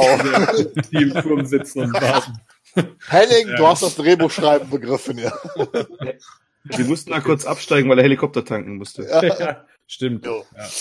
So Platz für drei da drin, das ist halt auch mal Obwohl ich finde, diese, diese, dieser Kampf, äh, die Kämpfe in der Kirche, die sind sehr schön choreografiert hier. Ja. Inklusive dieses, Ja. ähm, dieses Handblech, was er da hat. Ja, das, äh, Ja, stimmt, da haben wir noch ein Gadget, ne? Das Ja, habe ich das- nie wieder gesehen, das danach so richtig. Fliegenklatsche da, ja. Ja, da- das, das da- habe ich noch nie gesehen danach. Das ist. Batman auch nicht. Da hab, ja, da, Ja. ich habe da damals im Kino gesessen, so, what the fuck, was war das jetzt? So, weil, Das sich der Typ auch gedacht haben. das sieht ja aus, einfach wie so eine Maurerkelle, die da, Der aus seinem Handschuh raus. ja, die aus seinem Handschuh rausfährt. Mit euch, ich, mit euch gucke ich eh niemals Indiana Jones, ey. Das macht echt keinen Spaß. Könnte kritisch werden. Aber ich liebe diese Szene. Hier hat das ja mit einem Goon zu tun, der, sagen wir mal, recht robust ist. Ja, dem kann er sich ja nur entledigen, indem er ihn ähm, praktisch die Beine um den Kopf wirft und ihn dann auch den kompletten Glockenturm nach unten stürzen lässt, aber natürlich nicht, ohne ihn auch noch vorher seinen Kopf gegen, gegen die noch vorhandene äh, Glocke zu werfen. Ich muss ganz ehrlich sagen, was mir an dem, diesem Finale gefällt, es ist ein Finale. Es ist ein ja. Aufbau an einer Örtlichkeit, an der sich Batman durchkämpft, eigentlich wie beim Videospiel, ne? um dann letztendlich beim Endgegner zu landen. Etwas, was Filme über die Jahre irgendwie verloren haben. So dieses, dieser, dieser straighte Aufbau hin zum Finale, um dann zur finalen Konfrontation zu führen. Und das macht der Film, das spürt man bei dem Film eben auch, weil nämlich jetzt auch die ganzen Kämpfe mit den Goons, die enden irgendwann. Und der Ton im Film wird jetzt auch nochmal, wird dann ruhig bis er dann eben auch ähm, dem Joker gegenübersteht, beziehungsweise von der Seite eigentlich eher reintritt und sagt, entschuldigen Sie, haben Sie je mit dem blassen Mondlicht mit dem Teufel getanzt? Ja. Und dann gibt's den Schlag in die Fresse gegen die, ähm, gegen die Glocke. Ja. Und dann beginnt die persönliche Konfrontation zwischen Batman und dem Joker. Aber und, wie gesagt, genialer Aufbau. Ich glaube aber auch tatsächlich, dass das daran liegt, dass wir hier mit Burton jemanden haben, der ja eigentlich kein, ich sag mal, kein dezidierter Action Regisseur mhm. ist. Ne? Also ich glaube tatsächlich, dass man das immer wieder merkt, wenn, wenn, ähm, wenn solche Leute Actionfilme drehen, okay, Choreografie, das passt hier alles, das ist vielleicht sonst ein Problem. Aber mir geht's um das Pacing. Weil hier tatsächlich war auch wieder positiv überrascht, als ich ihn jetzt mal geguckt habe, dass diese Kämpfe, weil du gerade sagtest, die enden irgendwann, die haben die richtige Länge.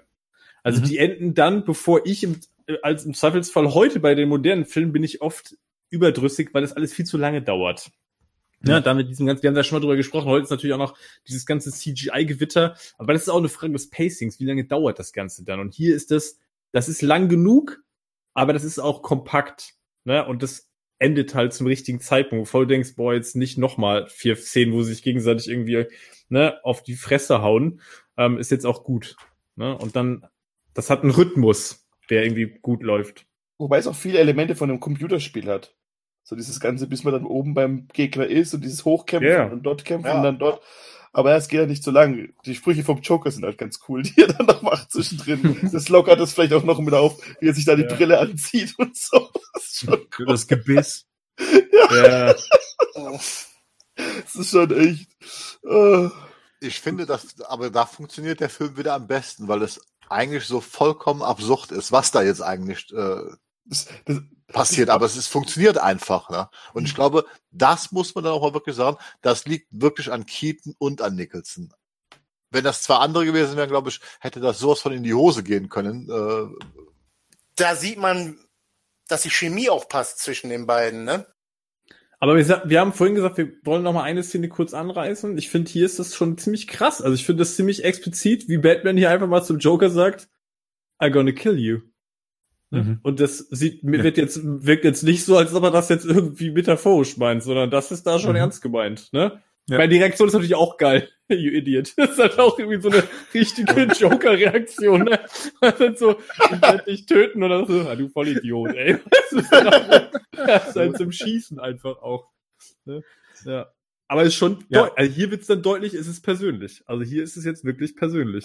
Absolut. Hier wird's ja dann nochmal in einen schönen Satz verpackt, so, ich bin dein Produkt und du bist mein Produkt. Was ich auch in der deutschen Übersetzung sehr, sehr cool finde. Und hier schließt sich eben dieser Kreis. Ne? Die zwei, die, dieses Yin und Yang, die zwei, die sich gegenseitig bedingen, wenn auch, sagen wir mal, in einem, in einem etwas kleineren Kosmos, mhm. äh, weil das ja alles innerhalb von einer Woche stattfindet oder so gefühlt ja, das ist so die, die, die persönliche Konfrontation zwischen den beiden. So der letzte Akt im Drehbuch äh, steht ja auch drin, dass der Joker dann ja auch noch zu ihm sagt, aber der Satz hätte auch zu Batman mehr oder weniger gepasst. Äh, gepasst. Den letzten Tanz habe ich mir für dich aufgehoben. So äh, kommen wir dann ja auch äh, dazu, dass Batman seinen Schlag äh, ausholt und den Joker über die Brüstung schlägt, aber er letztendlich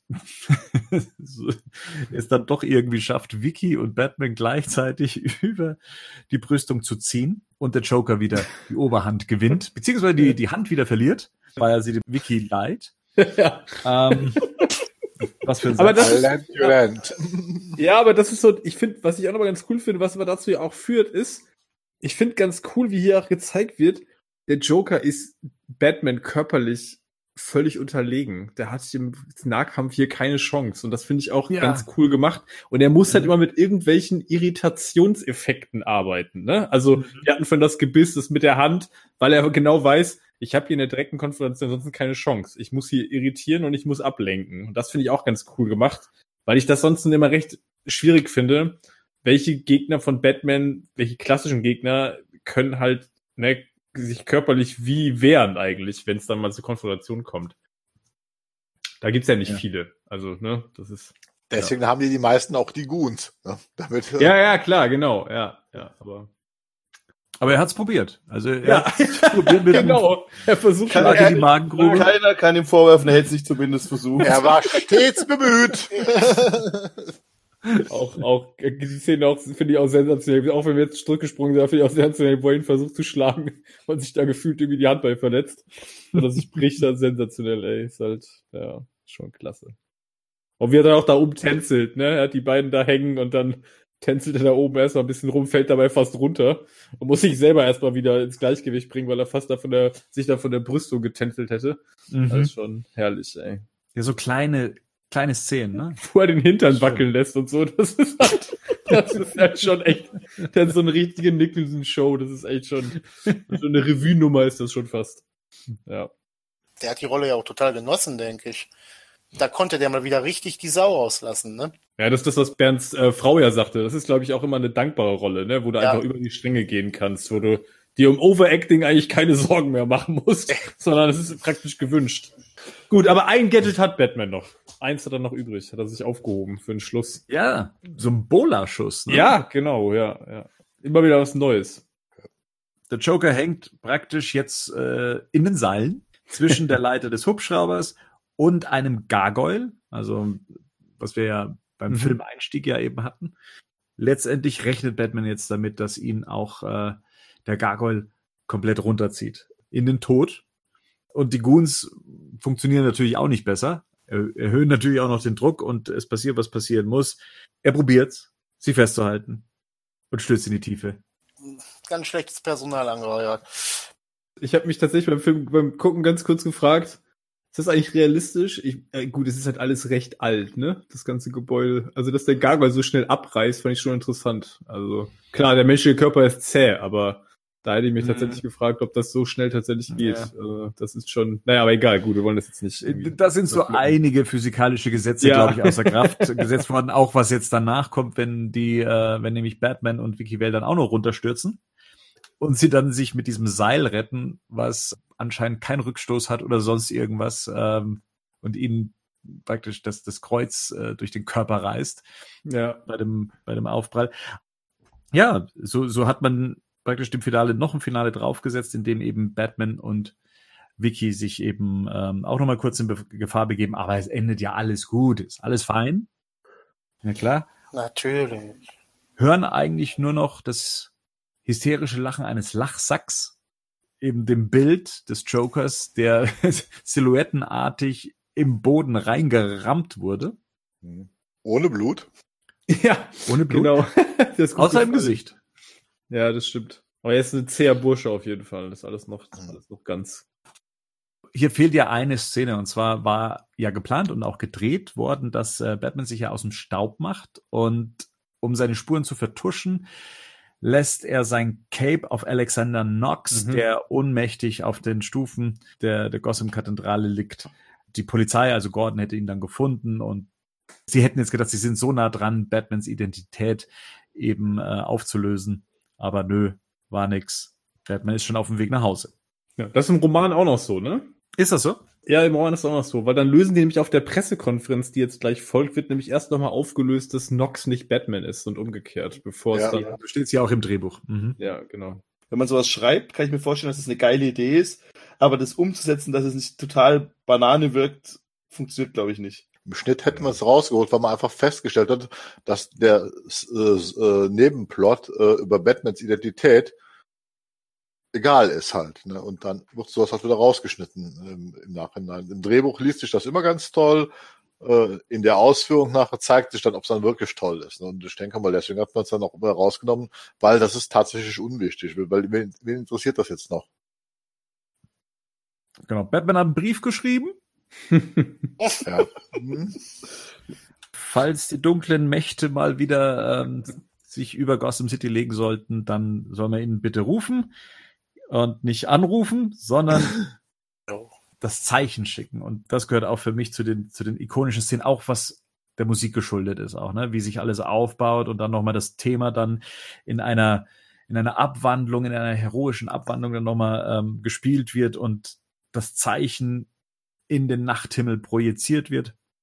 Vicky Vale wandert durch die Gassen. Auch hier fehlt eine Szene, die gedreht wurde. Äh, hier hätten nämlich Kinder im Batman-Kostüm gespielt Mhm. und äh, wären an Vicky vorbeigelaufen. Also um den Heldenstatus von Batman auch für, für Kinder als, als Vorbild auch nochmal klar zu machen. Ja, das Ganze endet dann eigentlich mit Alfred, der schon in der Limousine auf Vicky wartet und schon mal Bescheid gibt, dass sich äh, Master Wayne verspäten könnte. Und der Film endet mit auch wieder einer perfekt musikalisch untermalten Kamerafahrt über verschiedene Gebäude hinauf über die Skyline von Gotham City und endet bei unserem Helden, der dort wachend steht und äh, praktisch ins Bettsignal blickt. Das ist für mich, das ist für mich tatsächlich der beste Shot des gesamten Films. Ja. Ja. Also- hatte ich auch jahrelang als Hintergrundbild. Ja, ich auch. Die Das Musik, das ist einfach, ey, ohne Mist, die Musik, der Aufbau und das Zeichen, wie er vor seinem, wie er vom eigenen Signal steht und dann ausgeblendet wird, das ist wirklich brutal. Ja.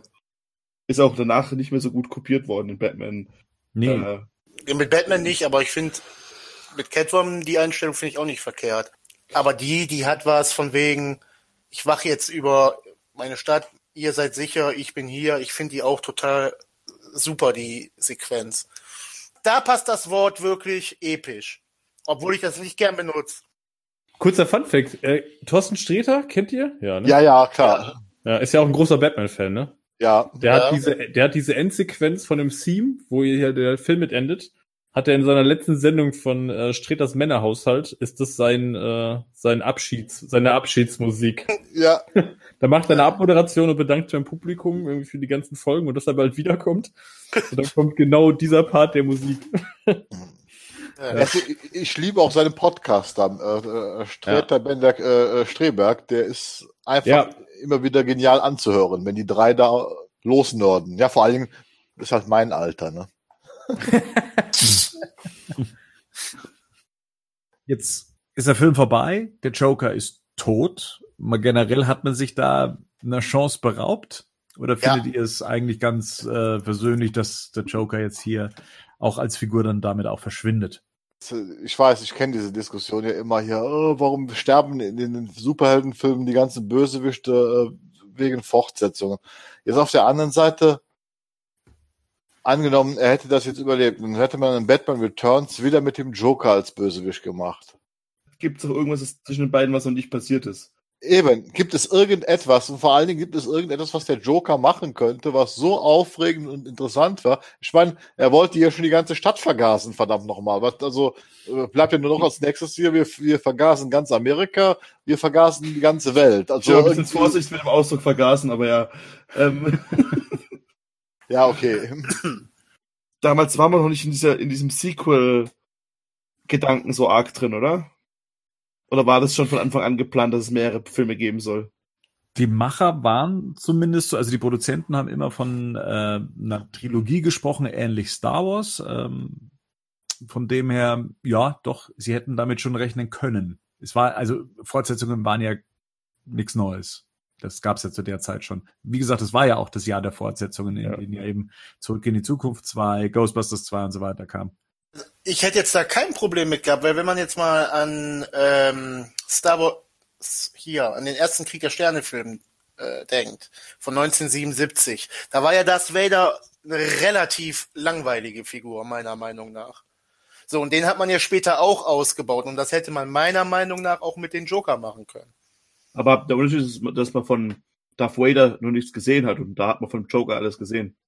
Also ich wollte gerade sagen, ich meine, Darth Vader lebt doch jetzt davon, dass es im zweiten Teil die, die Wahnsinns-Climax am Ende gibt. Also bei, Ja, hast bei recht. Joker kennst du doch alles schon. Aber ja, ich habe damit auch nie ein Problem gehabt. Ich finde tatsächlich vom Filmende her ist es rund. Wenn man sich jetzt nicht Ja. daran stört, dass Batman dafür verantwortlich ist, dann macht es tatsächlich vom Film her absolut Sinn. Ich glaube, äh, dass das in den Comics nicht passiert, das hat ja wieder andere Gründe, ist ein anderes Medium, da macht, da gibt es auch weniger Sinn, vor allem in Kanon und ich will die Figur mal für irgendwas benutzen, okay, hin. aber für filmisch, muss ich ganz ehrlich sagen, finde ich das vollkommen okay. Wenn man sich jetzt, wenn man die gesehen, wenn man jetzt nicht gesehen hätte, oder wenn der Joker überlebt hätte, sagen wir es mal so, dann hätte es wahrscheinlich in der Fortsetzung ja zwingend, ihn zwingend benutzen müssen oder zeigen müssen, was ist mit dem. Ne? Und Ja. dann bringst du dich wieder in die nächste Bredouille, weil du dich dann schon wieder auf so einen Pfad der Abhängigkeit begibst, äh, den du dann auch einfach gehen musst. Von daher finde ich das hier schon gut gelöst. Und du müsstest ihm ja dann was geben, was ihn dann weiterhin interessant macht. Das ist ja das Genau. Problem. Ja. Das ist ja das, du hast hier alles, ge ich meine, das, Also wenn du ihn zentral einsetzen willst, ne, du Ja, kannst ja. es theoretisch auch so machen, wie sie es mit Scarecrow gemacht haben in der Nolan-Trilogie. Dann lässt du ihn halt irgendwie mal Gastauftritt oder kurzen Auftritt haben, um zu gucken, was macht die Figur gerade. Aber ich finde sie absolut rund. Also ich Ja. glaube, das Problem bei den Fortsetzungen ist nicht, dass sie sich hier den Joker verbaut haben. Ich glaube, da hat Bernd ja schon gesagt, ne, wie, wie hat Bernd schon gesagt, ich muss immer wieder sagen, schade, dass sie das in Returns nicht wieder aufgegriffen haben. Ich glaube, der Joker ist da kein Problem aus meiner Sicht. Da traue ich eher Vicky Vale hinterher. Heute macht man ja so After-Credit-Scenes. Gab's damals noch nicht. Was hättet ihr euch denn vorstellen können? Nick Fury kommt rein und will über die Justice League Initiative reden.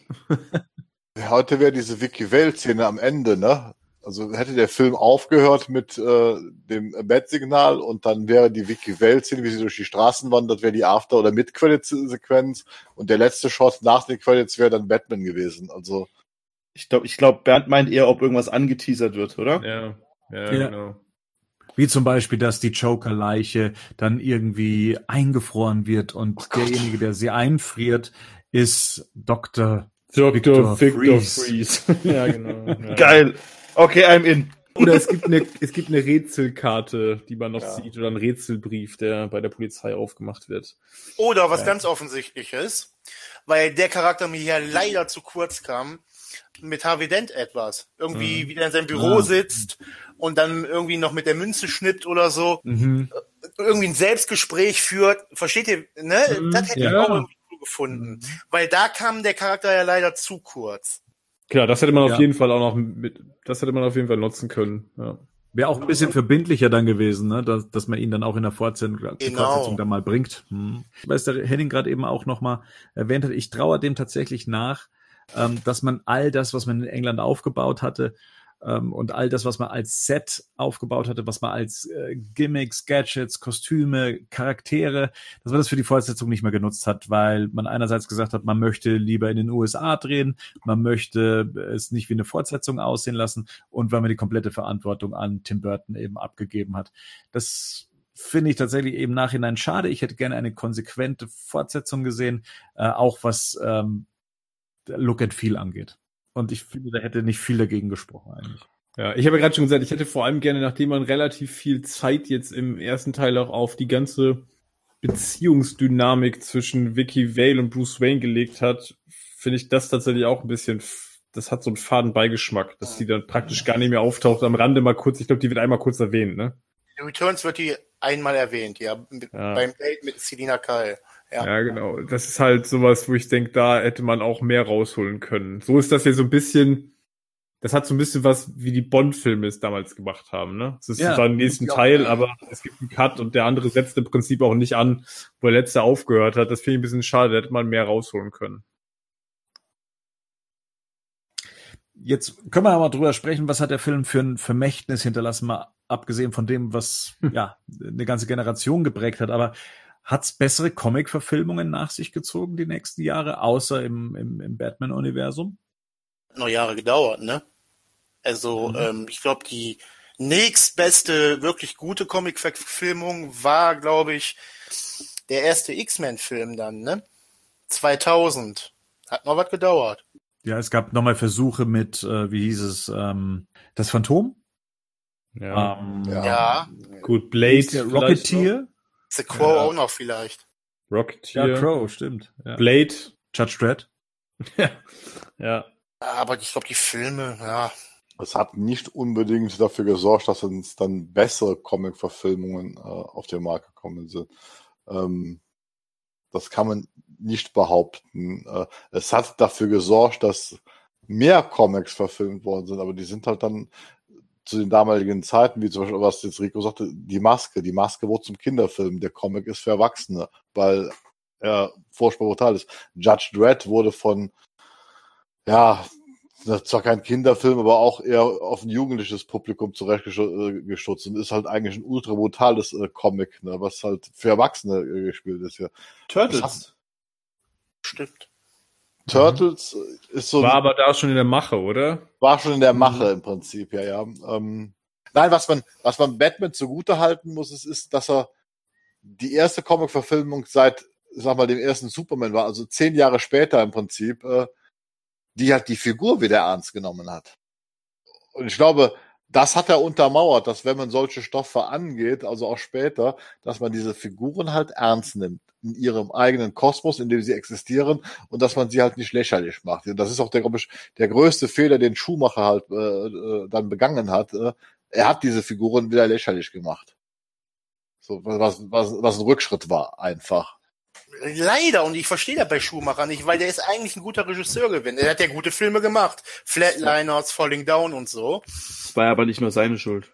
Oder? Ja, Nein, das, ja, das Studio, das Studio tatsächlich. Ja, ne? ja, ja, das Studio wollte Kinder, äh, vor allen Dingen nach Returns. Returns war ja für Warner, weil sie äh, ja Burton diese ganzen Freiheit gegeben hat, war ja für, für Warner so quasi äh, ein Schlag in die Magengrube, weil halt sich da auch damals schon in Amerika so viele Elternverbände darüber aufgeregt haben, äh, dass der Film zu brutal wäre, zu düster, dass Kinder ihn nicht verstehen können. Und dann hat Warner, das Studio hat ganz klar gesagt, Leute, wenn ihr Batman Forever macht, äh, das Ding muss kindertauglich werden. Also wurde es kindertauglich.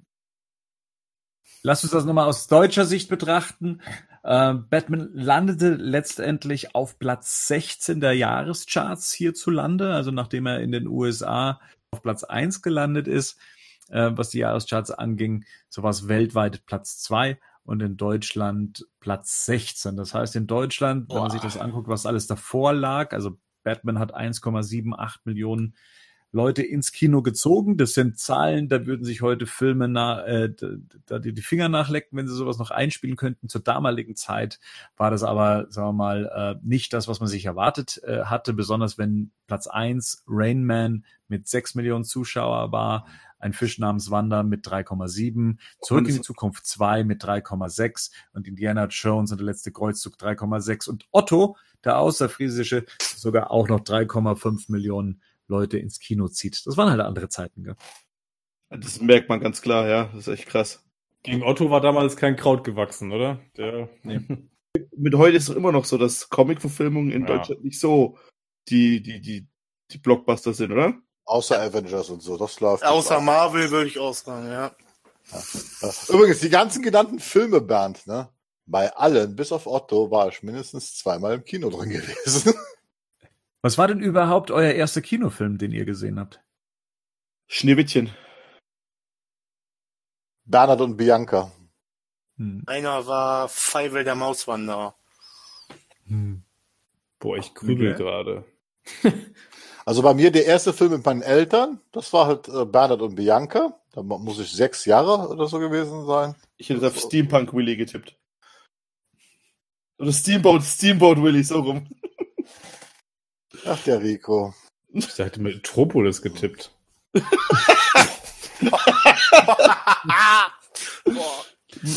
der, ja, wenigstens wurde noch ein Scherz draus. Ja, ich mache ja. hier meine Liste hier, ne, die ich dann irgendwann, wenn ich euch sehe, abarbeiten werde. Gerne, ich schicke dir Liebe durch die Nacht. Ähm, erster Kinofilm, was für, ich überlege tatsächlich, war sicherlich nicht der erste Kinofilm, aber der erste, an den ich mich bewusst tatsächlich gerade erinnere und als Kinder ist äh, auf jeden Fall Turtles.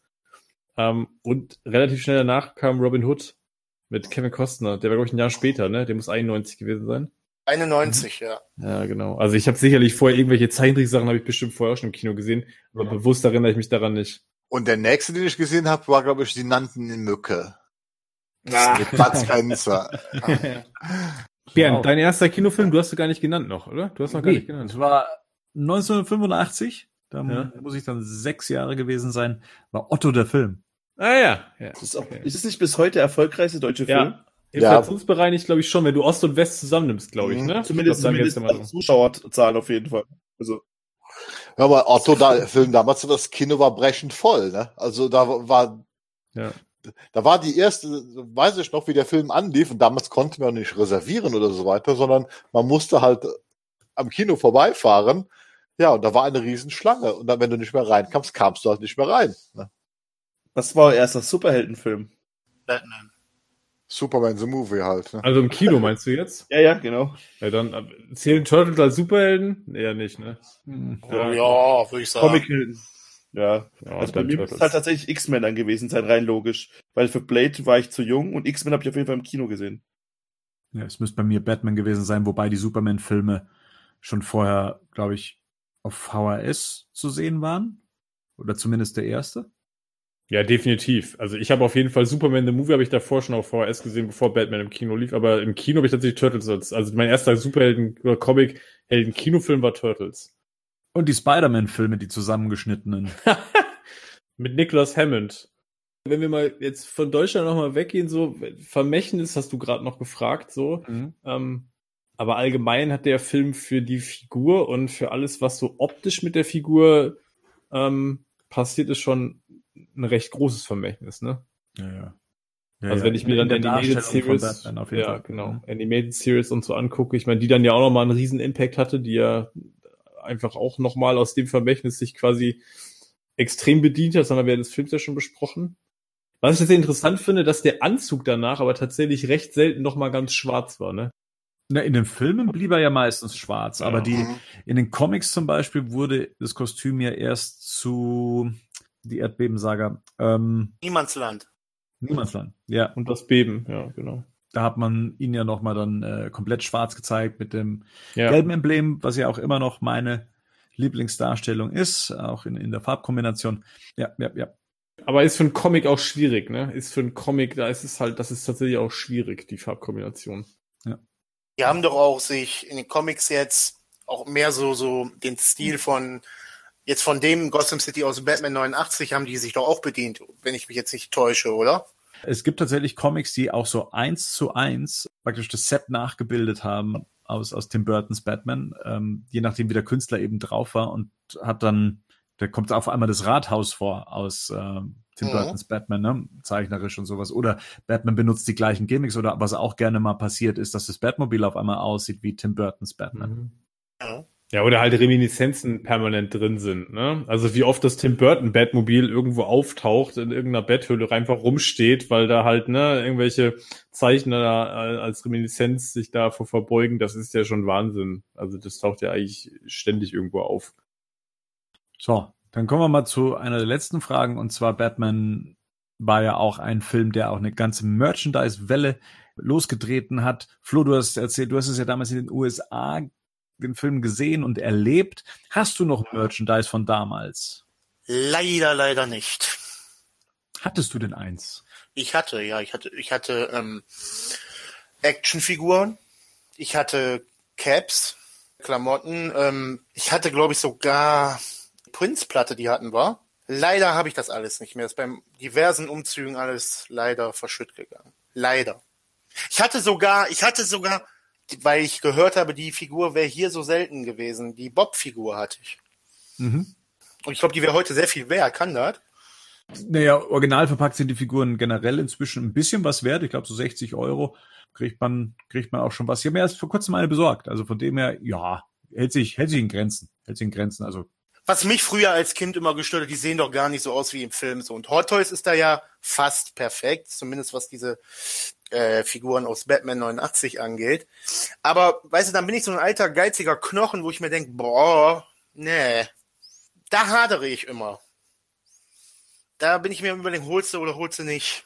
umso länger du wartest, glaube ich, da kannst du es dir eh nicht mehr leisten, ohne einen Kredit aufzunehmen. Also Ja. gerade bei den 89er Figuren ist das ja ein bisschen schwierig. Henning, hast du noch was ähm, aus, aus der Zeit? Ich meine, du hast es ja zeitversetzt gesehen, aber Originale nicht mehr. Also sicher nicht. Also kein Originalspielzeug. Weil das habe ich tatsächlich mhm. genau als das benutzt, was es für mich als Kind war, Spielzeug. ähm, das ist dann alles mal irgendwann in der großen Kiste gelandet und dann ist es auf den Dachboden gewandert. Du hast es bespielt?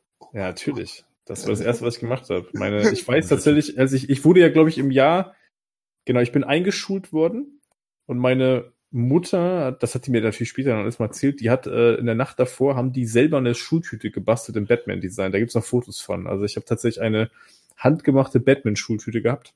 Cool. Ähm, ja, die sah auch wahnsinnig geil aus und da waren halt auch geil. Figuren drinne. So, das war das. Er gibt das Fotos von mir, wo ich auf der Terrasse dann sofort sofort hier die äh, Teubis-Figuren auspacke. Und ich habe mir tatsächlich so ein bisschen ähm, auch dann in, in so Nostalgie Anflug, das soll jetzt gar nicht negativ klingen, das ist ja immer schöne, immer schöne Erinnerungen und Flüge dahin, habe ich mir die beiden Teubis-Figuren von Batman und dem Joker nochmal nachgekauft. Die äh, ja. äh, liegen tatsächlich, die habe ich tatsächlich noch, also die sind aber auch nicht ausgepackt und nicht bespielt. Und ich habe noch äh, das Batmobil und den Joker-Van von Ertel auch noch äh, verpackt. Die habe ich auch oben noch, die ich mir auch irgendwann mal nachgekauft. Okay. Ja. Gerd, du warst ja schon mit Geld ausgestattet äh, seinerzeit. Hast du dir denn da auch Merchandise geholt?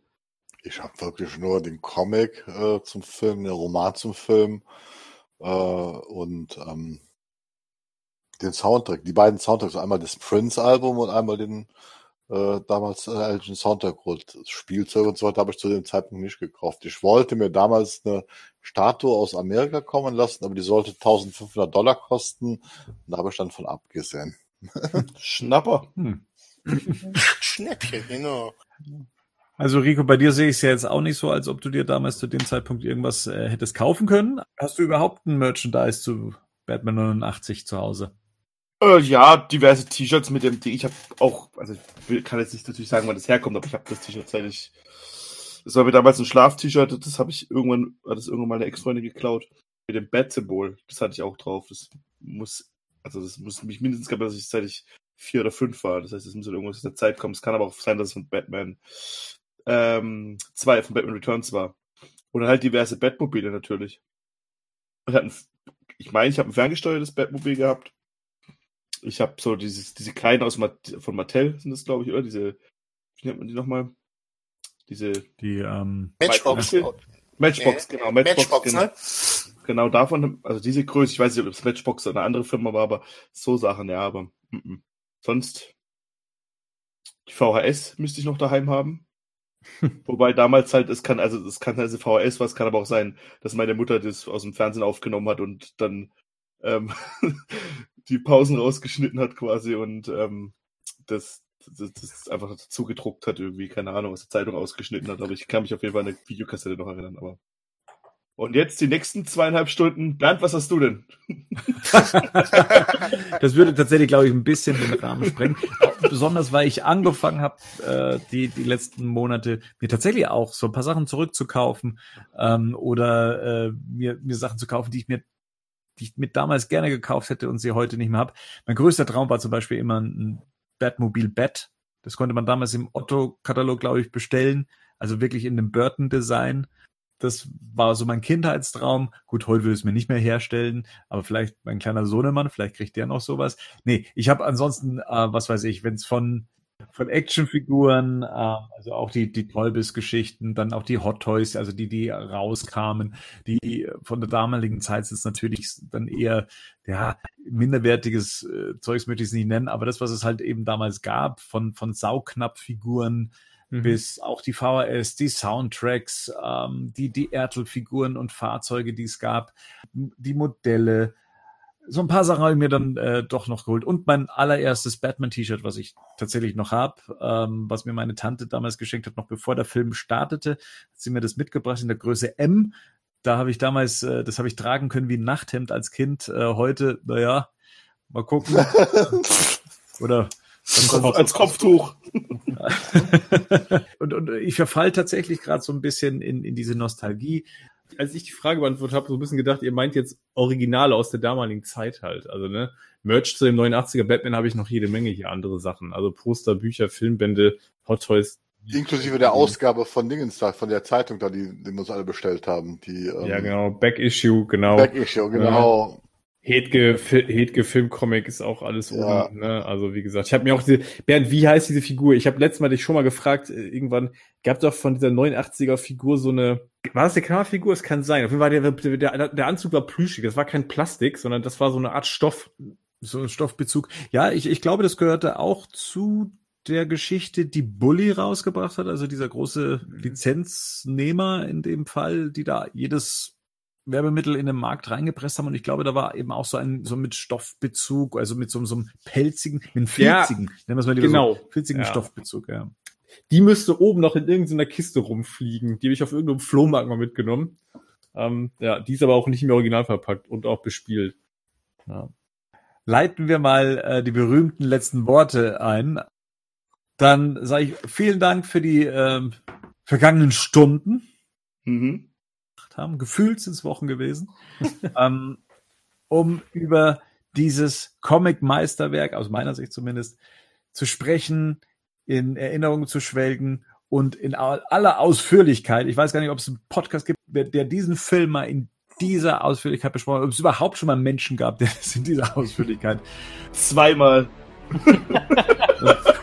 ihr könnt sagen, ihr wart mit dabei. Deswegen sage ich, Rico, vielen Dank fürs zweite Mal. Da tut es nicht mehr ganz weh.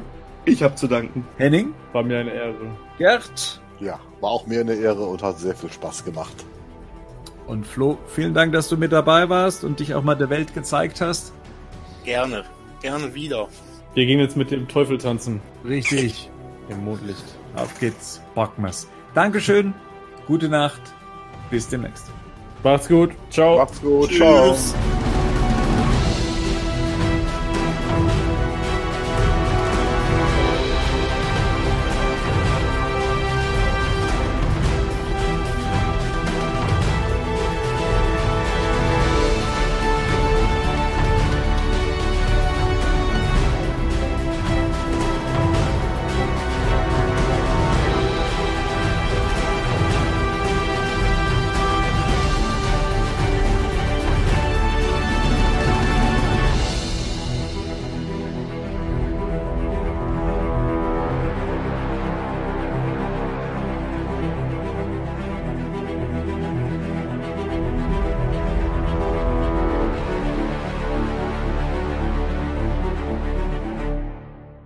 Batman News Badcast ist ein Podcast-Projekt von Fans für Fans. Batmannews.de und der Badcast stehen nicht in Verbindung mit Warner Bros. oder DC Comics.